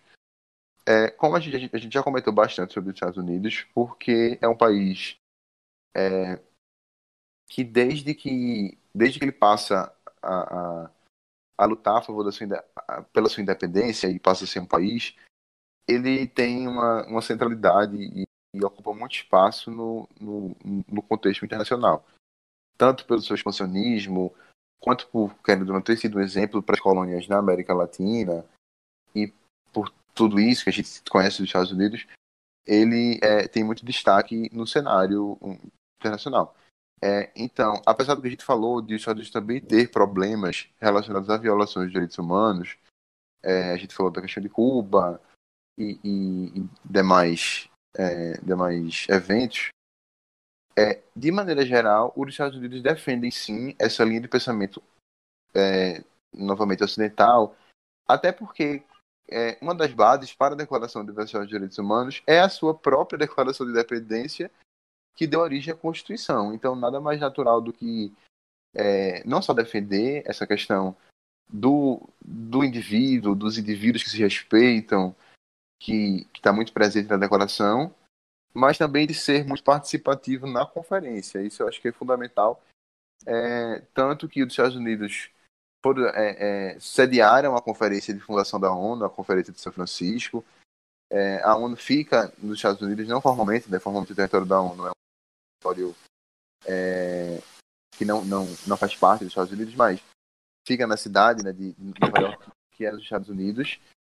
E, e, e, esse país adota uma centralidade muito grande no tema, desde 1941, com a Carta das Nações Unidas, que os aliados passaram a se chamar de Nações Unidas, e a partir desse, desse crescimento e dessa construção de um sistema multilateral, apesar da bipolaridade no contexto da Guerra Fria com a União Soviética. Mas eu acho que o ponto-chave para, para o delegado ou delegado dos Estados Unidos é a centralidade do debate, é esse embate com a União Soviética, mas a defesa do, do dessa linha de pensamento ocidental, dessa questão do indivíduo, e como a gente já tinha comentado antes, dessa matriz da política estadunidense. Sim, sim. Eu acho que a única coisa que a gente pode destacar mesmo é que a figura da Eleanor Roosevelt, né, como chairman da conferência, chairwoman, na verdade, chairman, chairwoman, é, da conferência que realmente construiu e redigiu a, a Carta das Nações a Carta das Nações Unidas, a Declaração Universal dos Direitos. Então, eu acho que o delegado ou delegada dos Estados Unidos, ele vai ter sim esse papel de destaque, ainda incrementado por essa mulher excepcional que foi a Eleanor Roosevelt. Não, também é importante que você o momento é de uma política externa americana agressiva e ascendente. Então, a constatação do pensamento americano através de uma declaração universal que basicamente preveja o pensamento americano e é uma arma política absurda que vai justificar diversas ações americanas durante o decorrer das próximas décadas e a, até hoje. Então, a consolidação do pensamento americano nessa, é, nessa declaração ela é de extrema importância para a manutenção dessa política externa agressiva e para manter o, o, pensamento, o sonho americano, a, a ideia de trazer a liberdade para outros países. Isso tudo vai ser muito bem baseado nesses conceitos de liberdade individual que, na realidade, foram estabelecidos pela Declaração Universal, mas cabe aos senhores delegados estabelecer aquilo que acharem que seja necessário. Isso, sempre lembrando de ter como base suas respectivas políticas externas. Também dentro do mesmo grupo, mas agora na, propriamente na Europa, a gente tem um país com bases muito parecidas que é o Reino Unido, o Reino Unido da Grã-Bretanha e da Irlanda do que foi que tem uma particularidade que a gente vai começar a falar que é a questão da colonização, né? É, o Reino Unido colonizou o, as, que eram chamadas 13 colônias que se tornaram os Estados Unidos da América e por isso tem essa proximidade cultural de pensamento tão grande, mas o Reino Unido tem algumas diferenças importantes. É, acho que o principal é a questão da colonização. Então a gente vê que o Bill of Rights veio do Reino Unido, que é uma das bases, é inegável, então a defesa vai ser do direito, de direitos individuais, de, de liberdades e, e, tudo isso. Mas uma contradição também importante, que nesse caso é mais forte, é que, inclusive nessa época, talvez um pouco antes, o Reino Unido é, era na verdade um império. Um império ultramarino que tinha colônias em, em desde, no caso, há muito tempo, um pouco menores, a gente tem a Guiana aqui na América Latina, mas tem muitas colônias na África e alguns na Ásia que começam a ficar independentes, mas que ainda assim tem esse passado na época, em 48, muito recente, de ser um império colonizador. Então, isso é muito, muito mais gritante na Conferência de Paz de Paris, após a Primeira Guerra Mundial, quando o conceito de autodeterminação dos povos quase não é falado por parte das potências europeias, justamente por isso. Então, a autodeterminação dos povos é um, um, dos direitos fundamentais do ser humano, até a questão de, de eleições, de você é, poder ser representado por um líder que, que, que atenda aos anseios populares e tudo. E que, quando a gente vai falar de colonização, é, deve-se ter um cuidado, né, por parte do colonizador, obviamente, quando se fala de autodeterminação dos povos. Então, eu acho que é, como a gente já também tinha falado antes no flashback, é, tem a questão do Bill of Rights, sim, dessa defesa do pensamento ocidental, e dessa base mesmo, dessa matriz, mas a gente não pode esquecer que o Reino Unido estava é, deixando de ser, né, mas, mas não tanto, por causa da Commonwealth de Nações, mas recentemente, em 48, é, deixava, é, é, era uma, uma, um império colonizador. Então, tem essa questão de que como, como aceitar um, um país que até ontem colonizava outras nações e, e, explorava outros povos, e como aceitar que ele seja um, do, um, do, um dos determinantes para um documento que vai vincular né, os direitos humanos de todo mundo. Eu acho que o que eu posso destacar do Reino Unido é que muitas pessoas devem não, não lembram muito, mas houve um processo de transição de governo dentro do Reino Unido. E, apesar de, de poucas mudanças, é, a política externa, poucas mudanças na política externa, ainda existe um charme um pouco maior relacionado ao, ao Labour Party, né, que é, que é o partido trabalhista, quando o Clement Attlee assume como primeiro-ministro e logo em 1945, quando Winston Churchill perde, e ele faz parte de toda essa construção das Nações Unidas, inicial das Nações Unidas, representado pelo Partido Trabalhista, que era um pouco mais à esquerda, podemos assim dizer. Isso, Inclusive, isso. podemos esperar que exista um certo, eu não vou dizer revanchismo, mas existe uma certa pressão estabelecida contra o Reino Unido, pois muitos países não simplesmente perdoam as barbaridades que aconteceram no passado.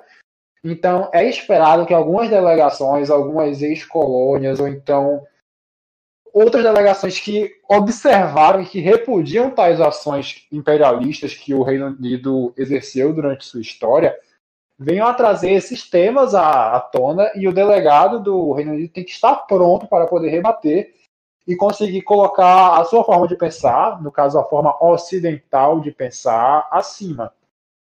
Encerro meu discurso. pois não, senhor delegado. Dando continuidade à, à lista de oradores, vamos dizer assim, é, a gente tem a Alemanha, que que é um país muito Qual delicado a, a se tratar. Pois é, já começa por aí. É um país muito delicado a se tratar, porque foi o perdedor. É, vamos lembrar da Primeira Guerra Mundial, mas foi o perdedor da, também da Segunda Guerra Mundial. E você tem uma agravante de ser um, um governo que é controlado pelos nazistas. Então é, é um país muito devastado.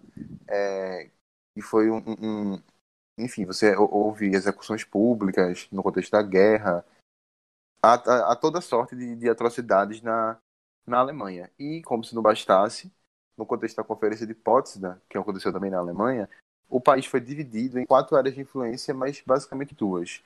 É, havia a área de influência ao oeste, né, ao ocidente, é, uma para os Estados Unidos, uma do Reino Unido e da França, havia uma área de influência capitalista ocidental e uma outra área que, que era da União Soviética. Então você tem um país que é completamente subjugado, né? É, quem imaginaria um país da Europa ser dividido dessa maneira?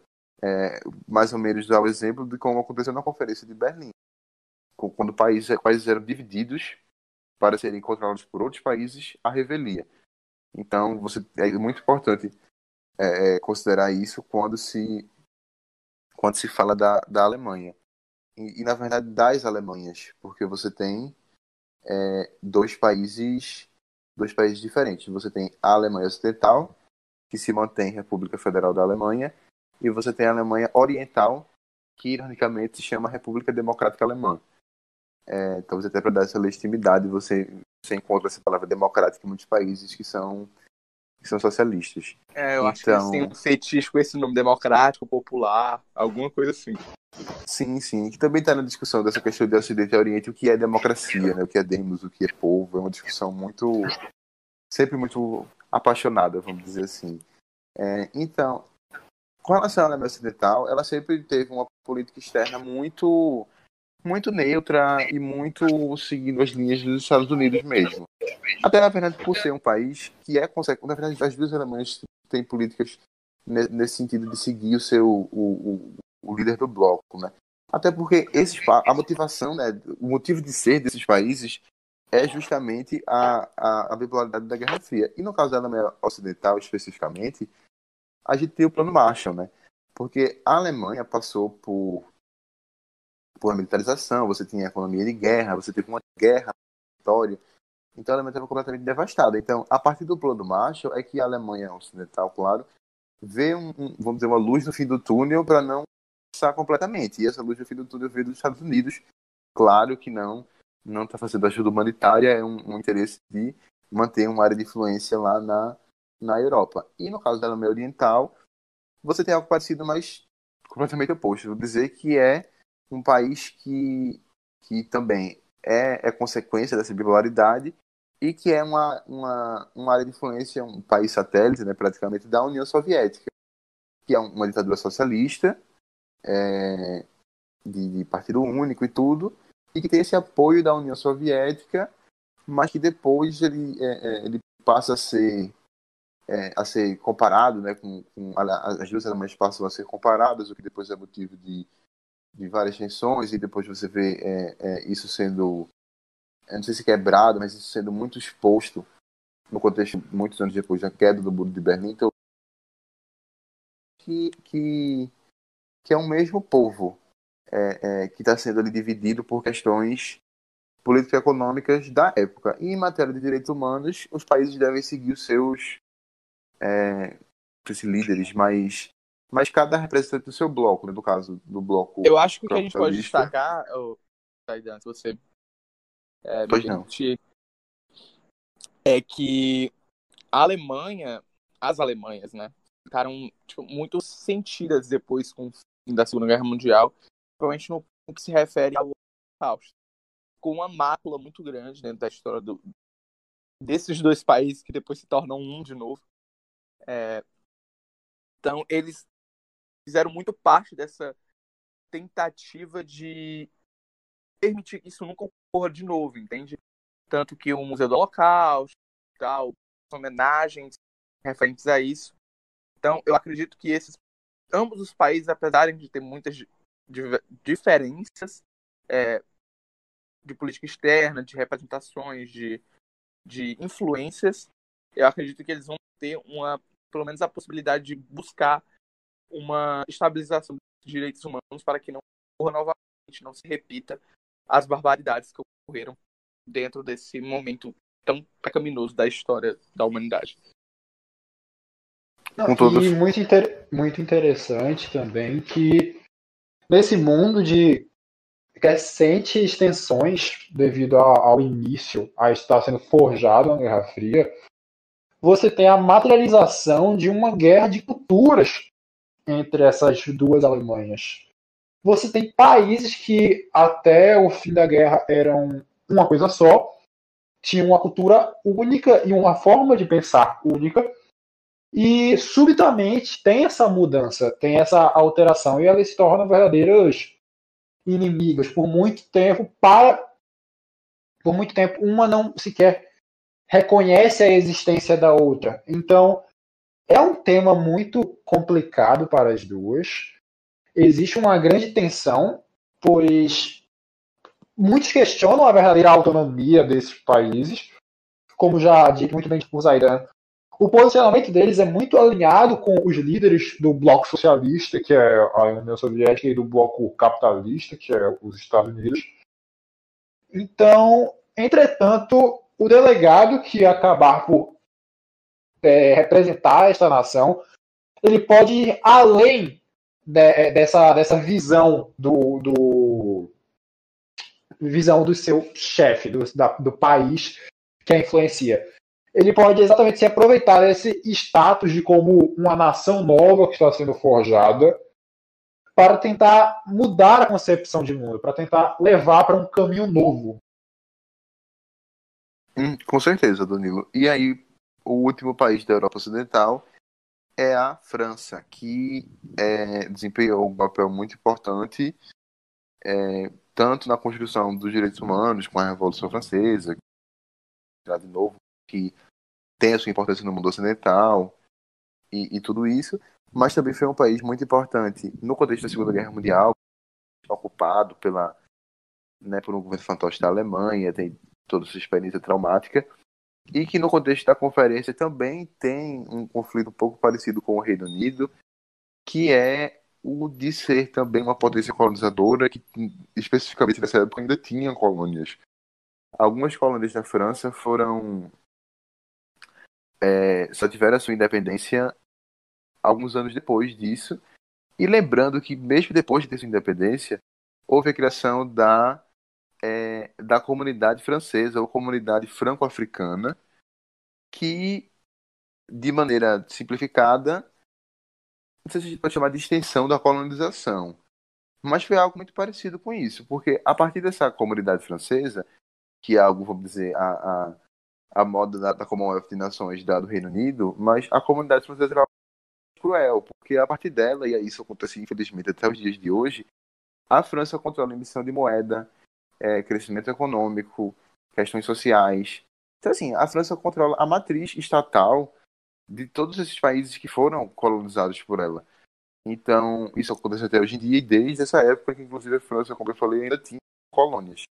Então, eu acho que essa questão das, da colônia, das colônias e da autodeterminação dos povos é, é essencial também apesar de não ser um conflito tão, tão falado, talvez pela questão do soft power, da cultura francesa ser tão uma coisa tão, vamos colocar assim, é, apre, apreciada né, no, no, mundo ocidental, no Brasil a gente vê isso, é, é um conflito importante e que tem que ser levantado né, como um país que, que, que abrigou e que, no qual houve uma revolução, a revolução mais importante do Ocidente, é, não sei se eu posso chamar assim, mas uma das mais, com certeza, e que teve consequências muito importantes.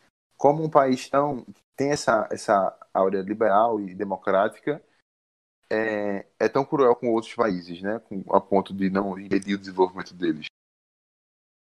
Bom, e você tem uma França diferente da França que você tem, é, vem se posicionando no, nas décadas passadas. Você tem uma França que apesar de ter ganhado, de ter ganho a guerra, ela não tem a mesma força política que ela teria nos anos passados, porque ela foi toda tomada pela Alemanha nazista, depois é que ela foi reconquistada pelos aliados, entretanto, nós tivemos um governo fantoche colaboracionista francês, e nós tivemos a rendição da França durante a Segunda Guerra Mundial. Então, apesar de ser um dos, um dos pilares dessa cultura ocidental, você tem uma França que chega enfraquecida nesse sentido, porque ela não tem todo o, o respeito que a França já teve, digamos assim.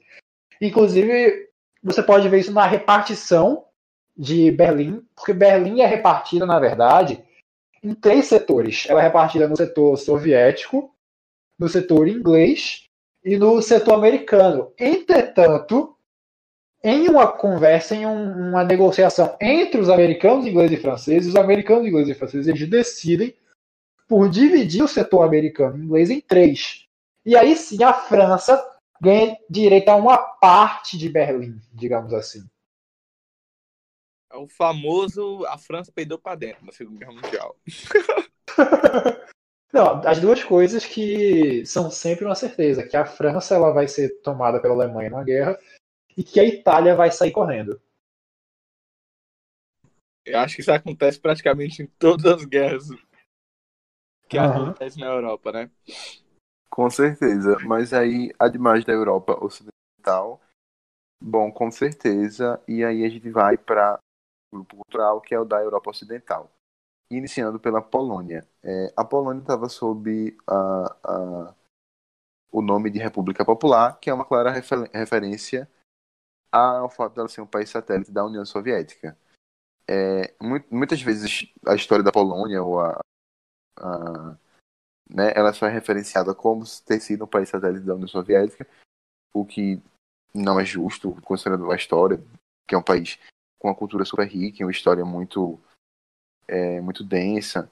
Mas é importante a gente lembrar esse fato e estabelecer uma pequena reflexão, uma reflexão rápida, porque atualmente a Polônia está sob o comando de um governo antissocialista, anticomunista, E a, o, o, país em si, como um Estado, é, tem vê a, a, proibição, né? Lá é proibido você se manifestar ou, ou, ou, você, enfim, sair com, na rua, vamos dizer, com símbolos é, comunistas ou socialistas, o que mostra a grande a grande marca que, que essa exploração soviética deixou na Polônia, né? É, na sociedade polaca.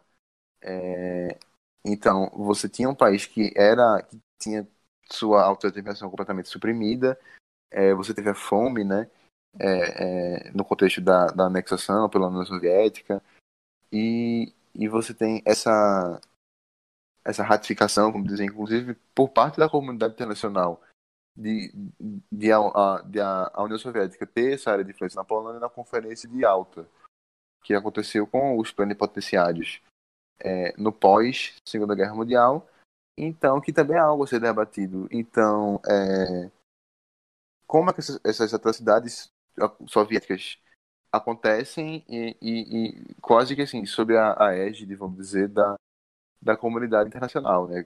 A comunidade internacional de certa forma, é um pouco conivente com, com o que está acontecendo, mas, é, de maneira geral, a delegação da Polônia deve seguir as diretrizes da União Soviética é, e, e é, é, basicamente isso do conflito é, sobre é, direitos humanos.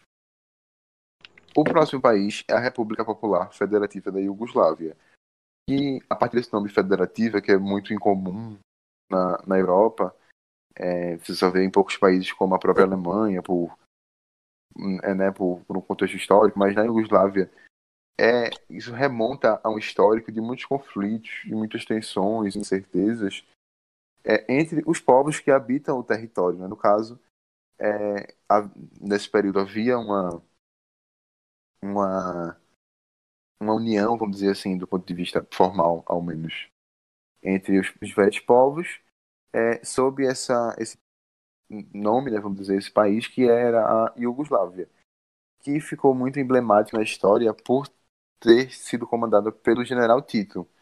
É, lembrando que o general Tito era um ditador, tá, gente? É... Detalhe importante é que, apesar de ter sido um ditador, ele.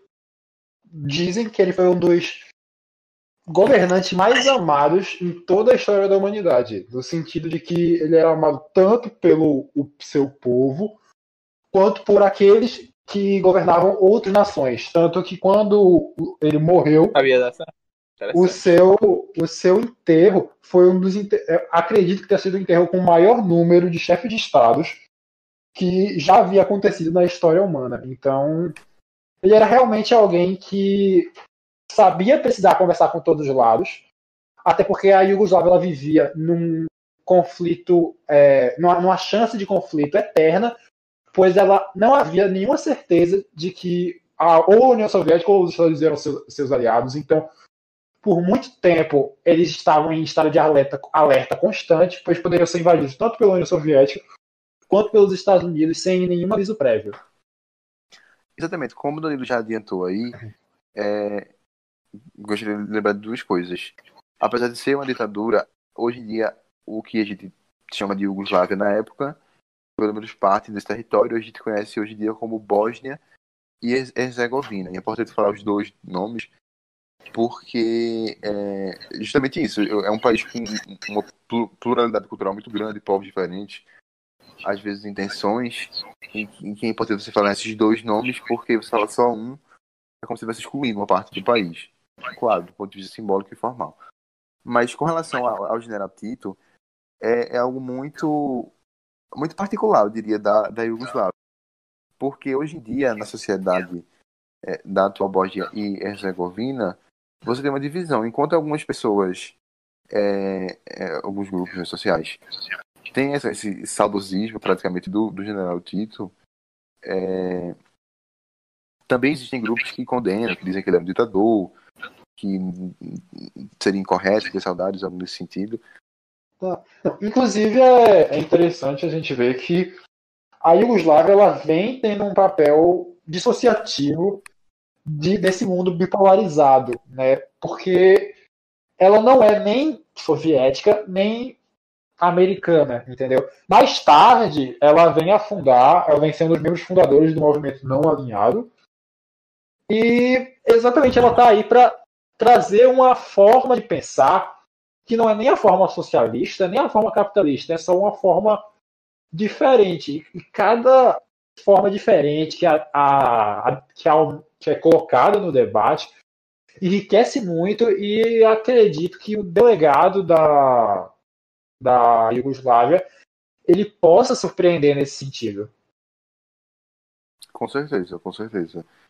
É, outro país da Europa Oriental é a Ucrânia, que também foi um país é, que sofreu né, com, com, com a dominação soviética e que, semelhante à Polônia, também hoje em dia tem, é, não tem um governo com esse verniz tão, atualmente, né, com o Volodymyr Zelensky, ele não tem esse verniz tão, tão é, anticomunista, mas ele tem, é, no caso não o governo, né, mas o Estado, o país em si, ele também tem esse, o, o, e a sociedade um pouco esse verniz é, anticomunista, que aí, diferentemente de, de outros países, é, até como é, é, no, no, no Ocidente, você tem uma justificativa muito clara, que é a, a, exploração, propriamente dita, que o país passou, pelo qual o país passou, e não faz muito tempo que eles saíram dessa exploração. É, a União Soviética foi dissolvida em 1991 e faz 30 anos, né?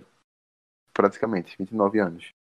Então, é um, uma, uma experiência é, muito recente e que deixou marcas muito, muito profundas no país, assim. É, propondo o debate além da política externa, que sim, é a, basicamente a mesma da União Soviética.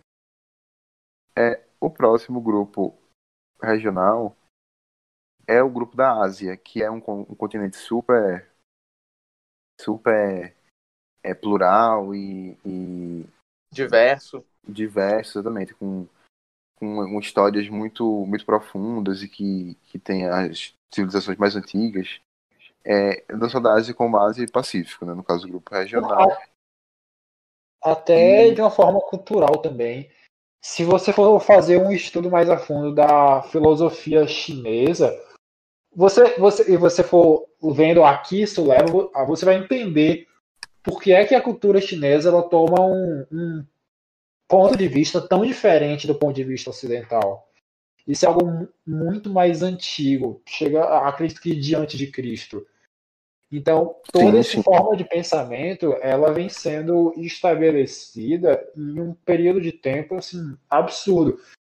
E não é uma declaração que vai mudar essa forma de pensamento. Entretanto, se nós conseguirmos, se os delegados conseguirem nesse comitê fazer uma declaração que incorpore esse pensamento, nós podemos ver, a gente, eu, eu consigo, pelo menos, enquanto indivíduo, enxergar um, um, mundo que poderia pensar melhor sobre essas questões. Porque a partir do momento que a sua cultura é incluída em algo, você está mais disposto a incorporar este algo à sua vida. Perfeitamente. E aí eu lembro que a Ásia, o grupo grupo regional, não é só Ásia, sim Ásia e Pacífico. E a partir disso a gente começa pela comunidade da Austrália, que tem esse nome porque até hoje ela tem esse nome porque ela não ela foi colonizada pelo Reino Unido e não deixou de fazer parte do Commonwealth. É, então, a, na Austrália um, um, um, conflito, né, uma questão muito ascendente, é, não ascendente, mas que assim em, em, que, instalada, vamos dizer assim, muito importante do Senado Nacional, que até hoje ela pode estar um pouco mais apagada, pode ser até ignorada pelos governos, mas que não deixa de ser importante, é a questão dos povos é, nativos, né? Especificamente os é, especificamente o, né, os povos nativos, o, principalmente o grupo dos dos aborígenes, que é, viviam né, na, no território que, onde hoje é compreendido a Austrália e que, a partir da chegada do, do Reino Unido, dos colonizadores, de maneira geral, teve a sua, é, a sua cultura ignorada e, por que não dizer, suprimida.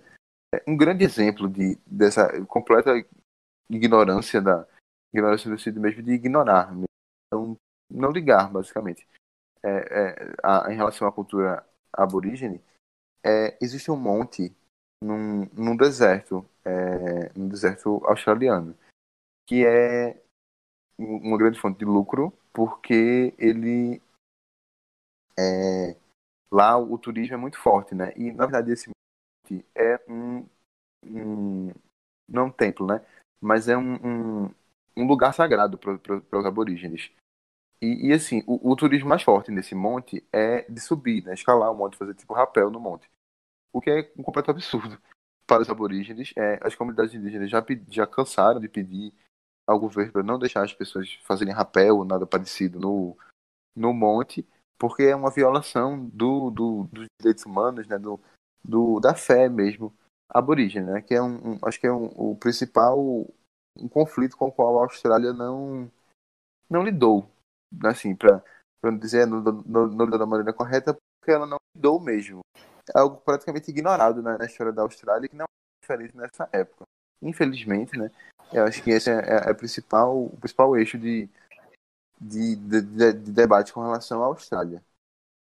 Não, é exatamente, porque essa, é, esse ato de ignorar que a Austrália tem hoje com os aborígenes, naquela época era algo muito mais escrachado. É realmente uma política de Estado não oficial, digamos assim. Porque é algo que está instituído na sociedade, esse desrespeito aos aborígenes. Entretanto, não está, não é, não é, não é cumprido legalmente. Entretanto, o governo não toma nenhuma decisão, principalmente naquela época, para tentar combater essa situação.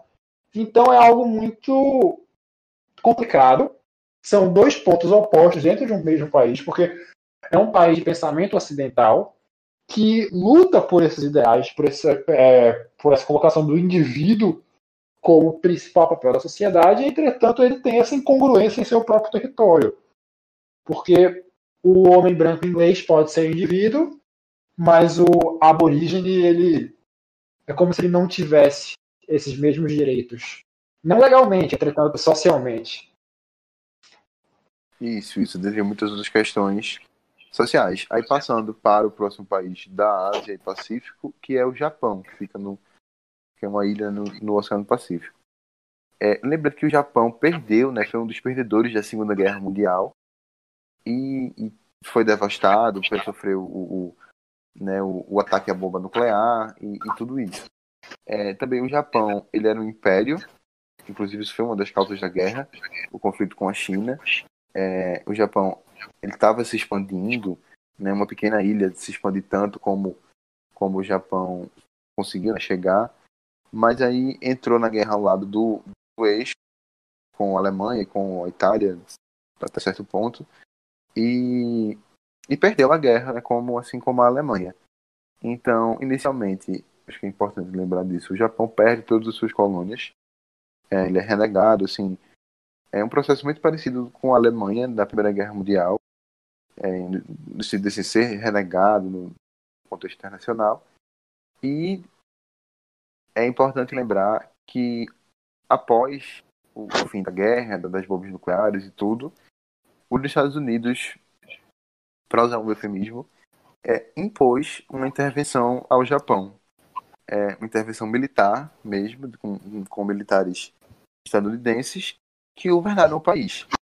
É, obviamente, isso é uma violação da soberania nacional, de, enfim, de, de conceitos do direito internacional muito anteriores a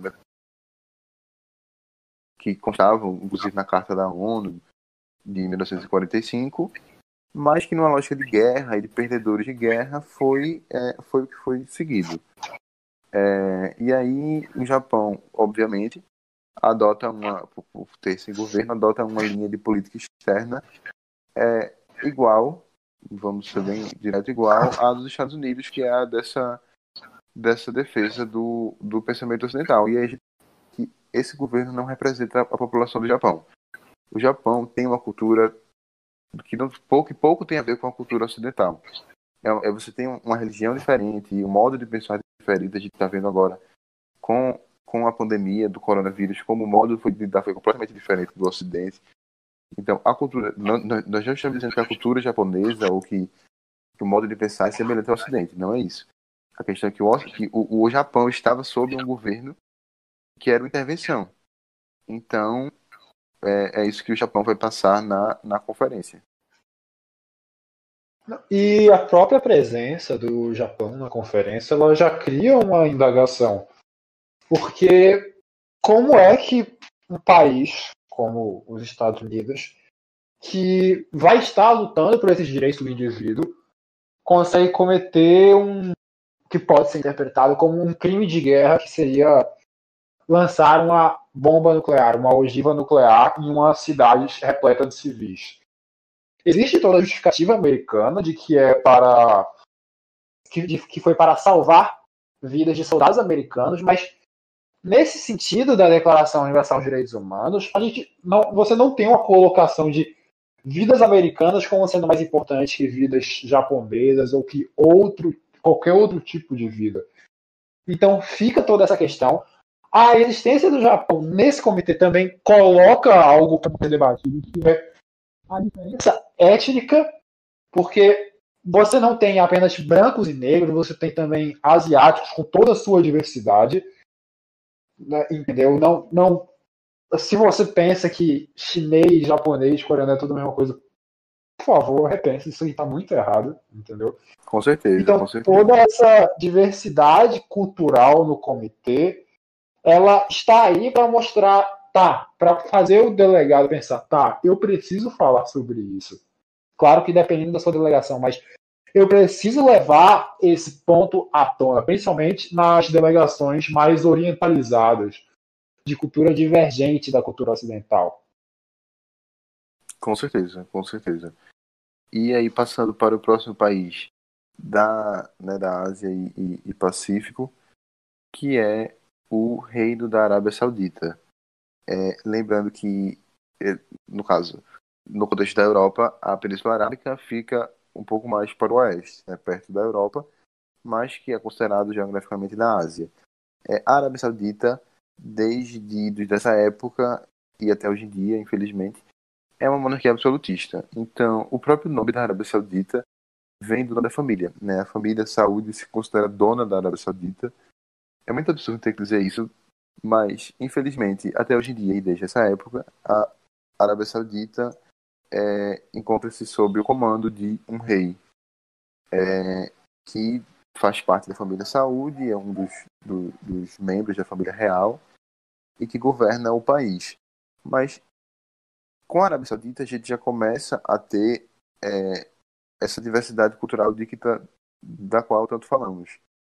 É, porque, né, para além de ser um país que, obviamente, né, é, por instituição viola direitos humanos, é, a Arábia Saudita também, né, a delegação deve levar para o comitê essa perspectiva de, é, de ser um país muçulmano, acho que antes de tudo, um país muçulmano é, que, que tem essa, essa uma cultura completamente diferente da, da ocidental e que é, deve suscitar debates sobre é, esse limite, ou se há um limite, entre é, diversidade cultural e religiosa e violações mesmo do, dos direitos humanos e que é essencial essa, essa discussão no contexto da criação né, da instituição dos direitos humanos. Então, eu, eu acho muito interessante quando a gente pensa do reino, do reino da Arábia Saudita que é, existe um estigma muito familiar, né? O próprio nome é, Saudi Arábia, você percebe que, que a Arábia é do Saúde, né? Da família real. Então, todo o âmbito da, da política externa da Arábia Saudita é em torno ali da família que rege esse essa resquício de absolutismo que existe no mundo, né? Com certeza, infelizmente até os dias de hoje. É, o próximo é, país. É, não, é, antes disso, é interessante ver que a Arábia Saudita é realmente uma demonstração do antigo regime, antigo regime que havia sido superado na Europa a partir da Revolução Francesa, a partir da Bill of Rights. E aí a gente tem um contraste que muitos vão achar até alguns diriam que é anacrônico, mas você tem dois regimes que um teoricamente superou o outro, entretanto eles ainda se manifestam no mundo e você tem um conflito entre eles. Você tem um, um, um debate sobre o que seria o predominante, qual deveria ser seguido dentro da elaboração dessa carta, dentro dessa, da elaboração dessa, desse pensamento. Bom, para o país, pode falar, é o Irã. Lembra que hoje em dia a gente vê o Irã como um país que é super existência, os Estados Unidos e tudo.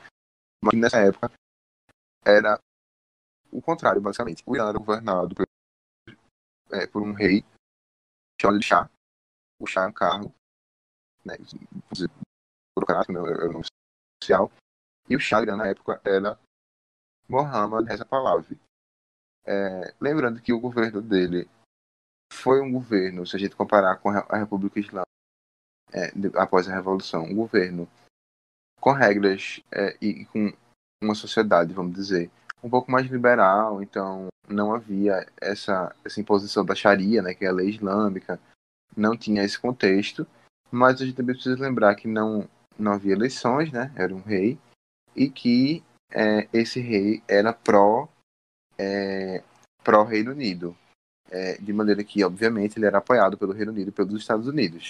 É, o interesse do Reino Unido era que o rei não nacionalizasse as reservas de petróleo e que permitisse que o Reino Unido continuasse explorando o petróleo do Irã, e foi o que aconteceu, na verdade. O Irã teve sua independência formal com relação ao Reino Unido, mas o interesse do Reino Unido mesmo é, no Irã, que era o petróleo, continuou sendo é, extraído. Né? O Reino Unido continuou explorando o petróleo iraniano, o que isso vai, é, vai acabar é, cerca de, de 20 anos, perdão, 30 anos após o comitê com a Revolução Islâmica. Mas na época do comitê é um governo que tem uma cultura diferente, claro, do, do ocidental ocidental, mas que politicamente é aliado do Reino Unido. O próximo país é o eu não sei qual país, deixa eu ver. Peraí, peraí, peraí, calma. Você acha que é porque tu ficou falando assim, aí. Tem discussão? É, porque tu ficou. Não, é porque eu, tipo, eu tava querendo confirmar se o Reza Palavra já era rei naquela época. E ele já era, assim. Ele, ele virou rei depois de um conflito que houve dentro do, do, Sim, com a do família Irã. dele. Teve uma revolução que ele, ele literalmente deu um golpe interno na, dentro da monarquia iraniana, né, no caso. Uhum. Que por sinal acabou acabou tirando, não sei se foi o pai dele, eu acho que tem uma relação uma relação familiar. É, a questão é, sim, gente- realmente o, o governo iraniano na época ele tinha uma certa influência é, ocidental, mas vale se salientar justamente que continuava sendo um governo legítimo como qualquer outro. Acho que era só isso que eu gostaria de enfatizar. E sim, é, vale ressaltar também que o, o governo iraniano naquela época ele tinha uma, uma necessidade de buscar essa proximidade com o Ocidente, É, essa tentativa de ocidentalizar a sociedade iraniana, mesmo ela ainda tendo é, setores socia sociais muito conservadores, é, apesar de a gente ter essa liberdade, como você citou, Zaidan, é, existia sim é, os clérigos, a, os islâmicos e etc. Era só isso mesmo. Obrigado. Não, sim. é, Não, e muito interessante realmente é essa postura de, do país que está no Oriente Médio se ocidentalizar, que era uma postura que foi adotada por diversos países durante a época, países da África que estavam ganhando sua independência, países do Oriente Médio que eles tinham os Estados Unidos como o ideal de nação a ser seguido e eles tentaram instaurar esse ideal, a- mas as condições sociais, as condições culturais não comportavam esse, esse ideal. E aí que tá, aí a gente já entra também nessa questão de que as culturas são muito divergentes. A cultura do Oriente Médio com a cultura dos Estados Unidos, com a cultura europeia, com a cultura chinesa. E é- a gente volta à questão de é muito difícil você conseguir construir uma única declaração que acabe por sintetizar tudo, que acabe por englobar todas as culturas. Porque vezes quando você tenta forçar lá em por novo, é simplesmente colapsa. Tanto é que a gente vai ter a Revolução Islâmica no Irã, acho que 20, 30 anos depois. Mas, enfim. Não, tipo, eu só queria dizer uma coisa. Eu acho tipo, extremamente complexo dizer. Não, não necessariamente complexo, mas é, é auspicioso afirmar quando ah, tal delegação ela, é, ela tem uma perspectiva diferente dessa, tem tanto cultural, sendo que eu acho que a sociedade iraniana, a sociedade persa, né, como poderíamos, poderíamos chamar antes da, da década de 20, ela não necessariamente era tipo, tão diferente. Óbvio que existem diferenças, diferenças culturais, mas eu acho que muitas das diferenças que a gente tem na idealização do Irã atual, da República Islâmica do Irã, foram introduzidas muito mais pelos ayatollahs do que pela própria cultura como algo natural, entende? Sim, sim, com certeza, concordo, concordo. Eu, eu chamei a atenção a questão do petróleo, porque é um, foi um interesse né, do Reino Unido para, para colonizar áreas, a extração do petróleo, mas do ponto de vista cultural, com certeza, a, a Revolução Islâmica ela teve inicialmente esse caráter de, de contestação ao Reino Unido e tudo, mas depois disso, ela ela foi muito, como diz o nome, foi uma revolução. Ela, ela introduziu, como, como você falou, muita coisa que a sociedade meio que não tinha visto antes, né? Nesse, nesse caráter islâmico que até hoje vigora e que, que se debate sobre, sobre até onde vai, mas com certeza. Isso é importante. Inclusive, isso bate inclusive na noção do que o autor Edward Said chama de orientalismo, né? que é, a, é o, o que o Ocidente idealiza sobre o que é oriental, mas que, que nem sempre é tão diferente assim. Bom, o próximo país agora é a Síria. É, e é importante lembrar que a Síria ela começou a ser um país independente na época do comitê muito recentemente. A independência da Síria com relação à França foi em 1946. E lembrando que a independência da Síria foi um, foi um processo muito, muito complicado, porque, diferentemente de outros países, não foi algo tão, tão pacífico, foi uma coisa mais de, de, de contestar mesmo, e uma coisa até quase, assim, meio, meio não força, né? Mas foi um, foi um processo bem... É, um processo que machucou muito, eu diria, a Síria e que tem consequências que duram muitos anos, né? Assim, a Síria entra na ONU quase que assim para ficar independente é, com relação com relação à França.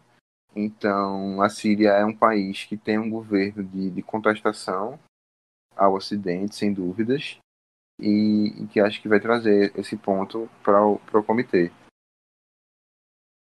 Eu acho que o que eu gostaria de enfatizar é que é muito interessante é, é, esse aspecto de a Síria ter quase que uma, uma independência internacionalmente apoiada, né, como foi muito bem dito pelo Zaidan, e que na época, em 1948, que é o ano da simulação, o ano do comitê em si, é, ela oficialmente ainda não tinha uma nova constituição, é, a República Árabe Síria, que na época era chamada de Estado Sírio, é, não tinha uma, uma, uma Constituição oficial. Então, tecnicamente, ela ainda teria esse, essa antiga institucionalização das tropas francesas, de não estarem dentro do país, ainda existia essa formação estatal muito nova, entende? E a gente tem essa esse comitê como um país novo, e que traz essa visão de um país que acabou de passar por um processo de colonização e se libertou. E aí, a função legal da Síria é trazer essas perspectivas para a gente descentralizar o comitê de uma noção mais colonialista, eurocêntrica, e aí a gente expande o debate para poder chegar a conclusões mais abrangentes e que venham a contemplar outras culturas. Exatamente. E com relação ao que o Isaac falou sobre a Constituição da Síria, que na época ela não tinha Constituição, isso é muito interessante, porque a República Árabe Síria atual tem uma Constituição de cerca de 30 páginas, que é uma coisa muito engraçada, porque o sumário da Constituição da Inglaterra é do tamanho da Constituição da Síria. É uma Constituição, assim, muito pequena e que, assim, institucionaliza as coisas muito pouco. O que, é, assim, mostra muito sobre a, a falta de, de, de, de Estado mesmo, da construção do Estado e de instituições na Síria que, infelizmente, até hoje vigora, até com a questão da guerra civil e, e tudo. Passamos agora para a tão querida República da China, que na época, em 1948, não tinha ainda sido submetida, apesar de ter as tensões, os conflitos, sobre a revolução do Mao Zedong. Ainda não era a China de Mao Mao. Yeah, não era a China do Mao Mao. E por isso que temos a representação do governo de Chiang Kai-shek na, na ONU, nessa formação desse documento, que dá para perceber que existe uma diferença muito grande. A, a, a China, a China do Chiang Kai-shek era uma, uma China nacionalista, com outra, uma outra visão de mundo totalmente diferente, que ainda tinha um, um certo controle sobre a, a China continental, mostrando que, apesar das forças de poderes estarem ainda muito balanceadas e a guerra civil ainda está acontecendo na China, o... essa representação ainda continuou vigorando por 20 anos depois, é, 23 anos para ser mais exato, é, quando o governo de Chiang Kai-shek ainda continua representando a, como a república, a república da China oficial, né? Como se poderia se dizer. Falou? Você tem, você tem a posição dessa China muito pautada realmente no nacionalismo e você tem essa China se mostrando a favor dessa, desses direitos individuais de certa forma, porque a China, muito se fala do Holocausto e das barbaridades que ocorreram é, no território conquistado pela Alemanha contra os judeus, mas a China sofreu diversos massacres por parte dos japoneses que não mediram esforços na, em tentar indenizar aquela parte do território chinês, aquela parte do território da Manchúria, que havia sido tomado pelo Império japonês durante a Segunda Guerra Mundial. Então você tem um verdadeiro trauma estrangeiro. Isso, você tem um verdadeiro sentimento de queremos impedir que isto ocorra. E vai ser é isso que pauta. Uma das pautas da posição do seu posicionamento da China nesse comitê. É, eu acho que a gente pode considerar que a China é um grande representante do Oriente, né? Do Oriente é, mais clássico, assim dizer, no sentido da, da, da Ásia maior. Né? Exatamente. Pode falar.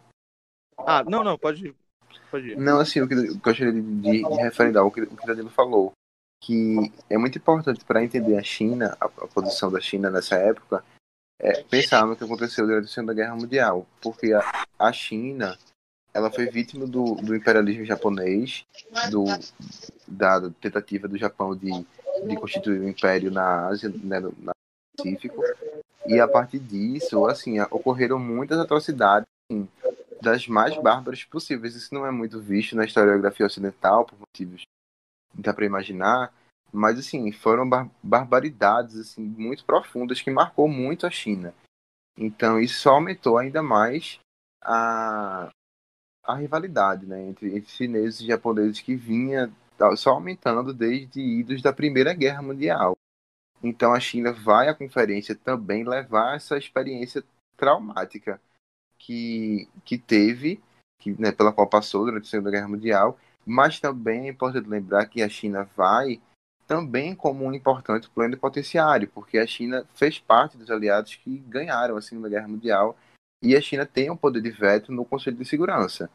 Então também é importante lembrar que a China leva essa experiência, leva essa visão diferente, né, deslocado do Ocidente, mas que também vai com, assim, é, com esse backlash de ter ganhado a guerra, né, junto com os Estados Unidos, o Reino Unido e tudo mais.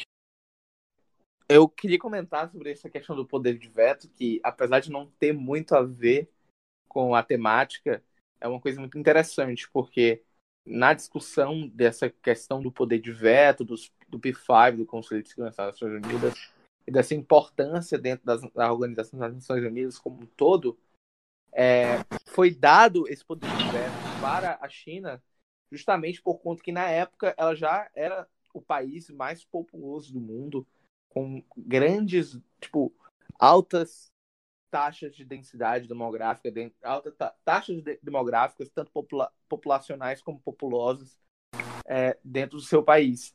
E como e ainda assim é, tem essa, esse encargo, né, de que apesar de sim, com certeza a parte da, de ter participado da Segunda Guerra Mundial pelos aliados ter contribuído, mas em parte esse direito ao veto foi dado justamente por conta do país mais populoso do mundo na época e ainda sendo atualmente.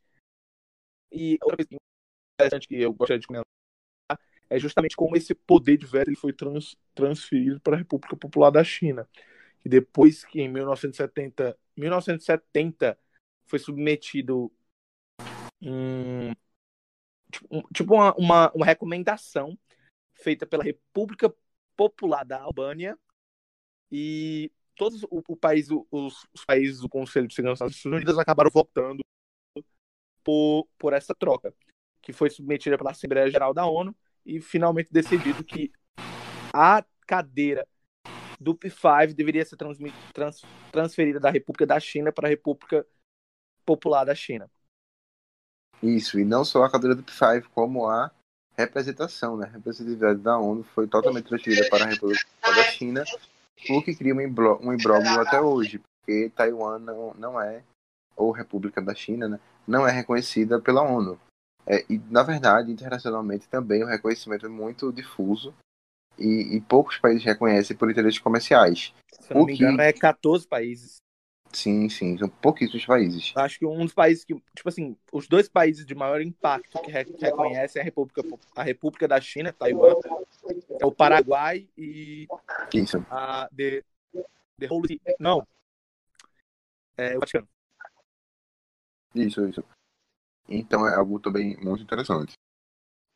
É, assim, esse ponto é, é, realmente tem até influência no, na pandemia que hoje vivemos, porque você ter uma, uma resposta muito boa de Taiwan a, a, a essa situação atual, entretanto, a mesma não teve lugar para falar dentro dos órgãos das Nações Unidas por não, por não fazer parte dela oficialmente.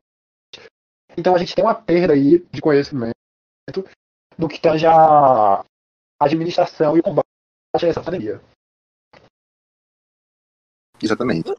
Se vocês me permitem é, um pouquinho sobre esse assunto de por que, que a República não tem essa, esse reconhecimento todo, é muito interessante porque a, a política externa de Taiwan ela foi muito é, denegrida, perdeu muito prestígio por culpa do Chiang Kai-shek, porque ele queria ter essa política de uma única China que fez com que muitas muitas é, países preferissem muito mais apoiar a República Popular da China por conta de ser o, o país maior, podemos assim dizer, a maior economia, a, o Estado mais consolidado é, e o, o, Estado de maior influência. E por isso acabou sendo a, a, a, queda de Taiwan, a queda da importância dessa da pequena ilha de Formosa, né? Que além de tentar constantemente esse reconhecimento atualmente não consegue retornar justamente porque a própria China considera uma, uma província rebelde. Exatamente, Isaac. Então, movendo para o próximo país, a República da Índia. A Índia é um país interessantíssimo, em especial por causa de seu processo de independência que configurou quase que um exemplo para o mundo.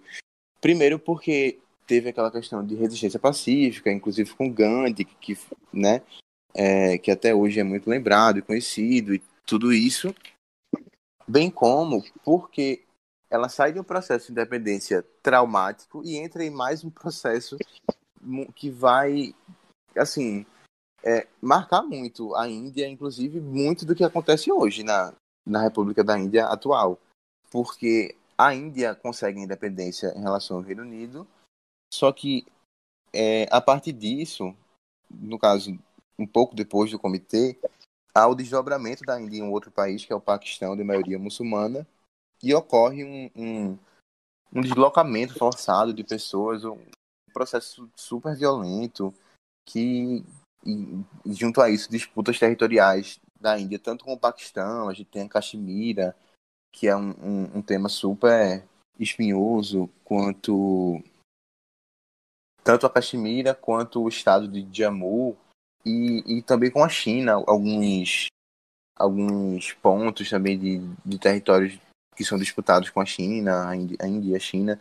Então, é a independência da Índia, esse processo é muito é muito importante para entender muitas coisas que aconteceram e que acontecem até hoje com a Índia. Então, no comitê, acho que junto com, não sei se junto, mas semelhante à China, a Índia vai levar essa experiência que ela teve de independência e esse, vamos dizer, esse grito para o mundo de liberdade e de principalmente da cultura majoritariamente hindu é muito diferente da majoritariamente católica ou, ou, que se encontra no, no Ocidente. Então, acho que esses dois pontos, tanto resistência como a independência e a cultura diferente, são os diferenciais mesmo da Índia que ela vai defender na, na, na conferência. Lembrando que existia toda uma tensão é, religiosa dentro da Índia, porque ainda não havia sido dividido o Reich britânico a moda que a gente conhece hoje, ou seja, ainda não havia Paquistão. Então você tem um governo que tem culturas diferentes, tem cultura muçulmana, tem cultura indiana, Entretanto, a, é, apesar da população ser composta por esses dois grupos étnicos, esses dois grupos culturais distintos, o governo ele vem com uma postura pró-indiana, porque é, digamos assim, o pensamento oficial, mas é um país que ele, ele vive essa dualidade de cultura e que tem muito a acrescentar nesse, nesse debate. E seguindo a lista, a próxima delegação em debate vai ser a Turquia que já teve um tempo de distanciamento com o seu passado, que era o Império Otomano, que conseguiu, digamos, se consolidar dentro da região como uma liderança regional, não com a força que um dia já teve, mas com uma liderança regional. E a Turquia, você tem ela como a Turquia ela vem, ela tem uma política externa de, com grandes conflitos entre a Grécia tanto é que quando ocorre a criação da OTAN, os Estados Unidos é forçado a convidar tanto a Grécia quanto a Turquia, porque se ele convidar só a Grécia, a Turquia entrar para o lado soviético, e se ele convidar só a Turquia, a Grécia entrar para o lado soviético, então você tem uma grande, um grande conflito ali dentro da é, naquele sentido. E a Turquia ela vem para o comitê como uma proposta mais muçulmana. Não é uma proposta árabe, não se enganem, a população turca não é árabe, não é etnicamente árabe, entretanto ela é muçulmana. E aí ela é um país é um único país muçulmano que a gente pode dizer que faz parte da Europa. Entendeu? Então, claro que chamam, alguns chamam a Turquia de periferia da Europa. Entretanto, a gente tenta, tem um, a gente tem essa visão europeia ainda, a gente tem um quê dessa visão europeia, mas com toques muçulmanos. Ou seja, a Turquia ela é meio que um meio termo, digamos assim, entre a Síria, que é muito mais muçulmana nesse ponto, e um Reino Unido que é totalmente europeu, com esses ideais dos direitos básicos, dos naturalismos. Então a gente tem uma sociedade que é, eu acredito que seja incorreto falar que é uma transição entre esses dois modos de pensamento, mas ela, digamos que é o meio termo. Danilo, só comentando rapidamente, eu, eu, peço até desculpas dessa intromissão, mas no sentido de que é, é, é, um pouco complexo você chamar a Turquia como um dos únicos países, um do, o único país é, essencialmente muçulmano da Europa, porque não podemos esquecer da Albânia, do, da Bósnia-Herzegovina, do Kosovo, a própria Armênia, a Geórgia, que são países também de maioria muçulmana e que são parte da Europa. Só comentando isso mesmo. Claro, claro, claro. Esses países existiam na época? É, a, se eu não me engano, a, a Albânia ela, ela, foi fund, ela foi essencialmente fundada em 1914. É, ela teve um, um, período que ela foi invadida pela Itália, por exemplo, mas ela ah. em, 19, em 1900 e 45, aliás, em 44 ela voltou a ser tipo, a, a República da Albânia, essencialmente. Uhum. É, eu acho que basicamente é, é isso. É, suave. É porque eu achei que eles ainda não. Ainda eram, tipo. Não eram Ah, sim, sim, com certeza. É porque você. Quando a gente Entendeu? pensa em Bósnia e Herzegovina, a gente pensa nela como é, parte. E também dentro da... desse comitê, né? Porque eu acredito. Né? Com certeza, é, claro. E nesse comitê, o único país islâmico e parte da Europa é a Turquia. Então ela vem com essa missão, já que ele é o único representante, digamos, dessa. Sim, eu forma. acho que, tipo assim, você, no sentido único representante europeu muçulmano que está nesse comitê. comitê. É, é, exatamente. Perdão se eu me, me, me expressei erroneamente. Não que é isso, o seu foi perfeito. Isso, e aí movendo da, nas nossas representações do comitê da primeira Global Moon, nós temos um país muito polêmico que é a União das Repúblicas Socialistas Soviéticas. Lembrando que esse país esse país adotou esse nome após é, o ano de 1924, sob o governo de Vladimir Lenin, né? A União Soviética, na verdade, assim, até hoje em dia não existe a Rússia. A Rússia é uma federação chamada Federação Russa que engloba vários países desde a época do Império Russo. Então, é uma situação muito particular. Então, a União Soviética, claro, do ponto de vista jurídico, ela é um mas do ponto de vista interno, vamos dizer, ela não é um país. São vários países. Ela é isso, ela é um ente estatal que representa diversos países, especificamente na União Soviética, que é, no caso era basicamente um império, porque você começou a partir da Rússia, mas a partir da, da, da ascensão de Stalin, você tem a, a internacionalização da revolução. Então, você começa a, a você no caso da União Soviética começa a é, anexar, basicamente, a, a, estabelecer o que se chama de zonas de influência, que eram países que estavam na fronteira da União Soviética e que eram subjugados, basicamente, né, e, e cooptados através da força mesmo a fazerem parte da zona de influência e da União Soviética, né, e, e depois do comitê do chamado Pacto de Varsóvia. É, então, a União Soviética é um país, como se sabe, socialista, então é uma ditadura de partido único, Partido Comunista, é, governado na época por Stalin, Joseph Stalin. É, que lembrando, o nome real dele é um codinome.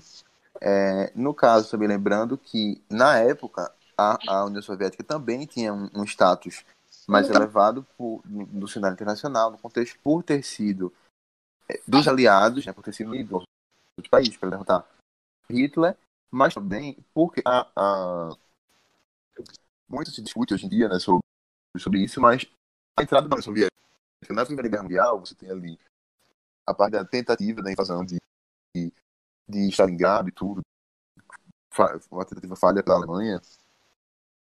É, a União Soviética começou a adquirir grande prestígio na Europa. Tanto que, após a Segunda Guerra Mundial, alguns países da Europa Ocidental mesmo, alguns partidos socialistas e comunistas foram eleitos na esquerda, por causa da influência depois, claro, as coisas mudam. Com a Guerra Fria, a tudo mais. Tem esse status muito grande.